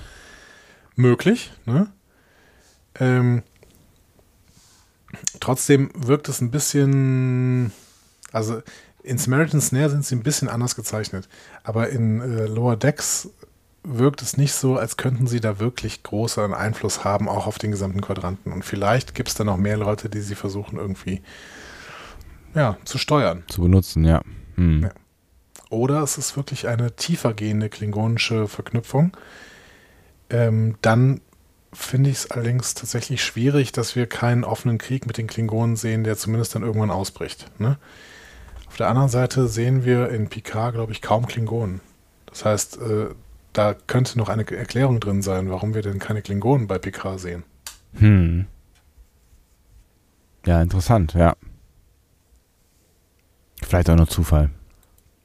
Ja, vielleicht ist es Zufall, vielleicht sagt McMahon, okay, wenn ihr bis jetzt da keine Klingonen reingebaut habt, dann kann ich euch eine Erklärung liefern, warum wir keine Klingonen sehen. Ja, voll. Who knows? Who knows? Who knows, who knows. Haben wir in Dis- Discovery Staffel 3 eigentlich Klingonen gesehen? Ähm, wann war denn das mit, mit äh, Lerell und den Mönchen? Das war in Staffel 2 alles, ne? Nee. Das war Staffel 2, Ja. genau. Also in der Zukunft haben wir, glaube ich, noch keine Klingonen gesehen. Nee, glaube ich auch nicht, nee. Spannend. Ist spannend, weil Mike McMahon hat jetzt wirklich hier die offen, das offene Buch. Er kann da reinschreiben, was er will, weil er quasi die letzte Serie ähm, jetzt vor Picard ist. Ja. Das heißt, er könnte was mit den Klingonen machen. Hm. Ich bin, ich bin sehr, sehr gespannt. Ja, es bleibt spannend auf jeden Fall. Und wir haben ja noch das Ding mit Rutherford. Ne? Also, ähm, das sahen jetzt nicht aus wie Klingonen. Das Nee. Könnten natürlich Romulaner gewesen sein vom Aussehen her, aber ähm, es wirkte jetzt eher wie, wie, ähm, wie Menschen. Ja, es könnte auch Sternflottenpersonal sein, ne? Genau, möglich. Tja. So. Damit geht aber diese Folge hier zu Ende. Zu einem äh, spektakulären Ende, also zumindest äh, ne, der Teil 1 dieser Folge, weil es steht ja ein To Be Continued dran, also werden, wird das wohl ein Zweiteiler werden. Und ich muss sagen, für mich fühlt sich dieses äh, Staffelfinale sehr, sehr rund an, weil es natürlich nicht nur eine, ähm, ja, so einen kleinen Abschluss von bestimmten persönlichen Entwicklungen ist, Ja. sondern einfach auch äh, ein Finale mit heftigen Cliffhangern und noch mit ein bisschen heftigeren Cliffhangern als die erste Staffel, wo es ja im Prinzip nur darum ging, okay, Bäumler ist jetzt weg. Ja. Ne? Ja, ja. Ähm, und Rutherfords Gedächtnis ist gelöscht. Das stimmt natürlich auch. Ne? Ähm, das war auch noch ein wichtiger Cliffhanger-Punkt. Aber hier ähm, haben wir jetzt so Cliffhanger, die auch das gesamte, die gesamten Quadranten im Prinzip erstmal äh, thematisieren können. Und offensichtlich ist der Packlet-Planet kaputt. Ja. Ne? Also das ist ja tatsächlich eine humanitäre Katastrophe, könnte man sagen. Ja, also das ist schon krass. Also das ist schon jetzt hier eine ganz andere Nummer, ne? Und Ja. ähm, ja, ich finde auch, äh, da, da haben sie jetzt auf jeden Fall auch ordentlich einfach ähm, sich was vorgelegt, um uns jetzt, also wahrscheinlich haben sie die Geschichte schon, aber um uns ähm, eine, eine größere Geschichte zu erzählen, ne? Ja, oder das ist Fake, ne? Also es kann auch, können auch Fake News sein, ne? Und äh, Geoffrey Mendel ist irgendwie mit drin in diesem, in dieser Verschwörung, ne? Dass vielleicht der Packlet-Planet gar nicht zerstört worden ist. Kann natürlich auch sein, ja. Und am Ende wird Freeman entführt oder so. Ja. Es bleibt spannend. Mhm. Ich finde, ähm, das war ein, ein, tolles, äh, ein tolles Staffelfinale für eine wirklich überragende Staffel Star Trek. Ja. Besser als die erste, finde ich. Ja. Hm? Ähm, und ich kann, ich kann kaum Kritik äußern. Es, gibt, es gab am Anfang so ein paar mittelmäßige Folgen. Ich fand, wie gesagt, auch diese, äh, diese Testfolge, äh, die wir da noch hatten, also Folge 8 war es, glaube ich, Mhm. fand ich auch noch relativ schwach. Aber wir reden hier von einem unglaublich hohen Niveau, wo es zwischendurch mal so ein bisschen runtergeht. Ja.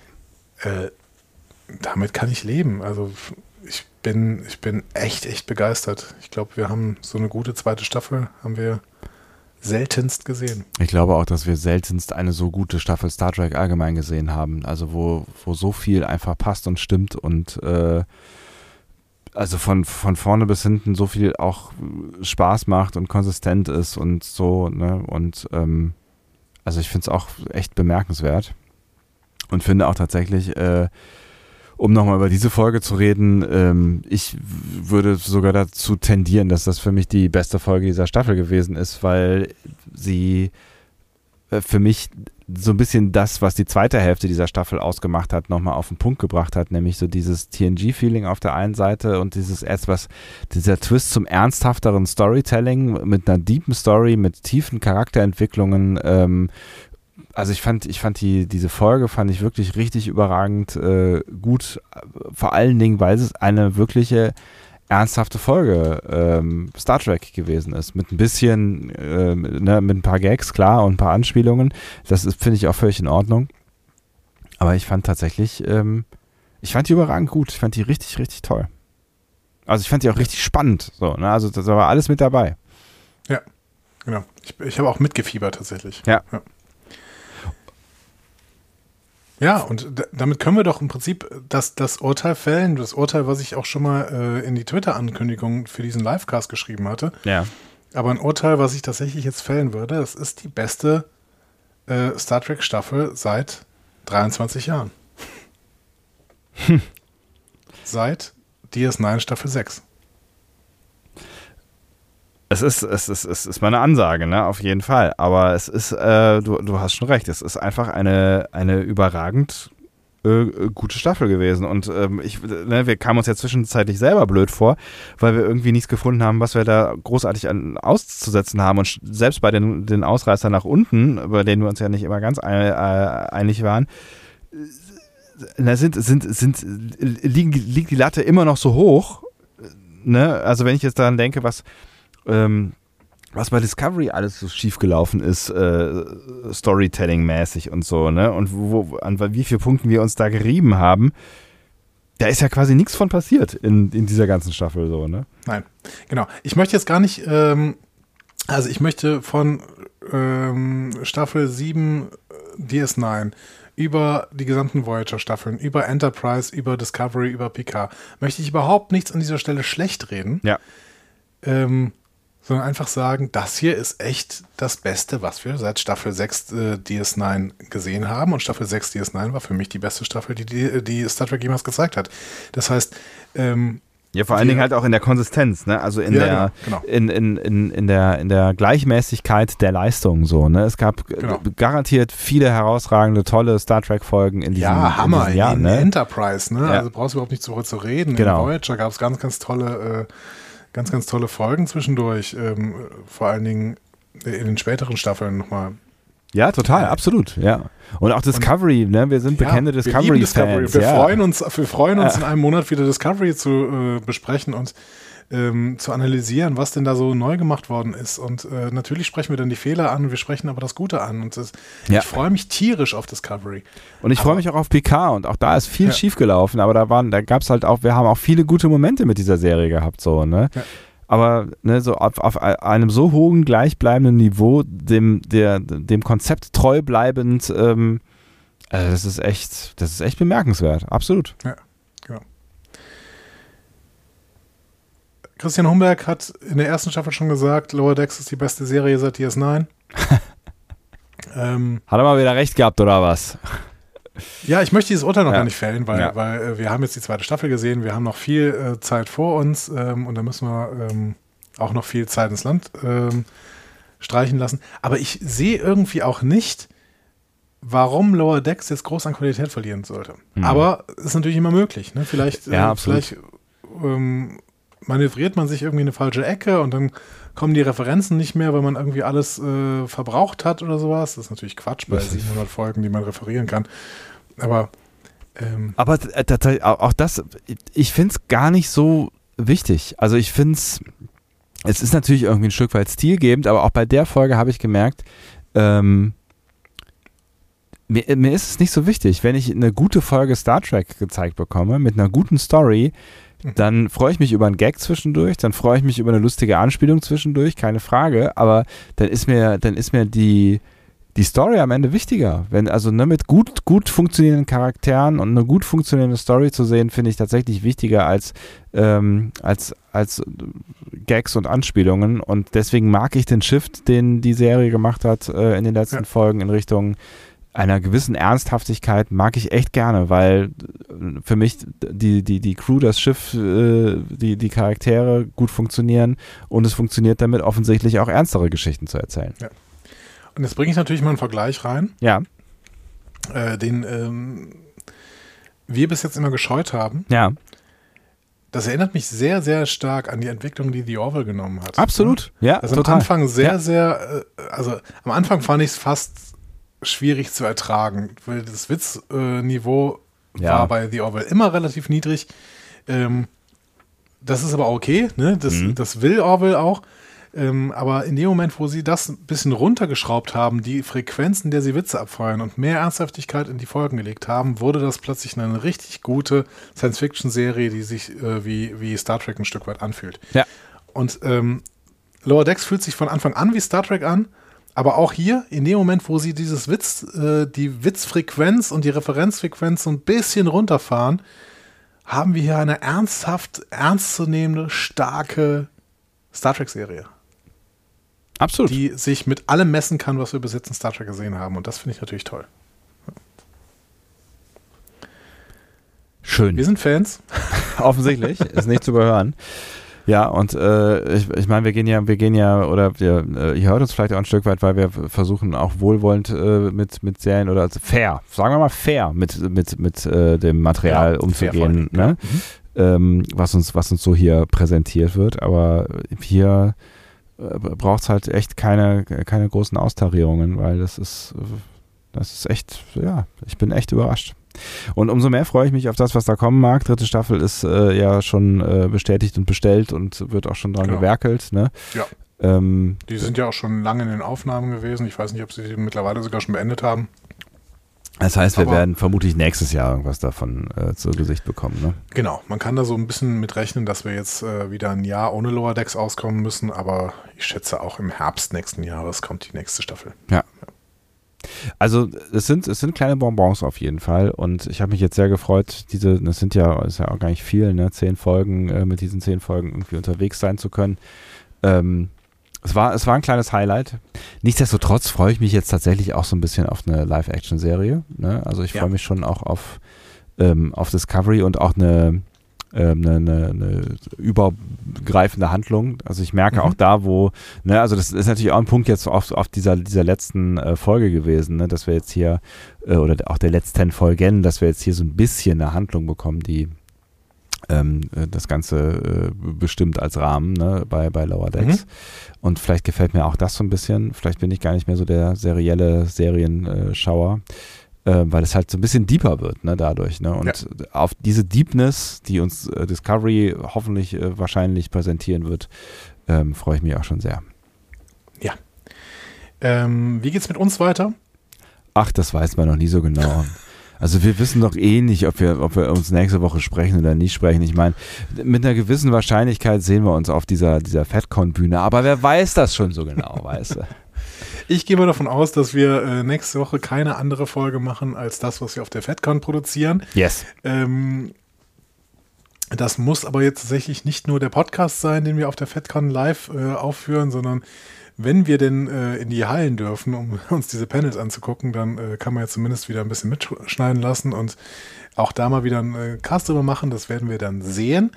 Ähm, auf Genau. jeden Fall aber äh, sind wir im Livecast nächste Woche auf der FedCon um 11 Uhr am Sonntag. Ähm, wenn ihr Lust habt, da zu unserem äh, Discovery Panel Frühshoppen zu kommen und über die vierte Staffel Star Trek Discovery zu, mit uns zu sprechen, äh, dann äh, klickt euch da noch ein Ticket. Vielleicht äh, kriegt ihr von irgendwem eins oder guckt mal an der Tageskasse, ob es da noch irgendwas gibt. Ähm, oder ihr seid sowieso da und dann freuen wir uns natürlich, euch zu sehen. Und die drei Wochen danach wissen wir noch nicht genau, was passiert. Äh, wir haben ja noch einen Badmiral, Ja. äh, der sich bis jetzt nur Dune wünscht.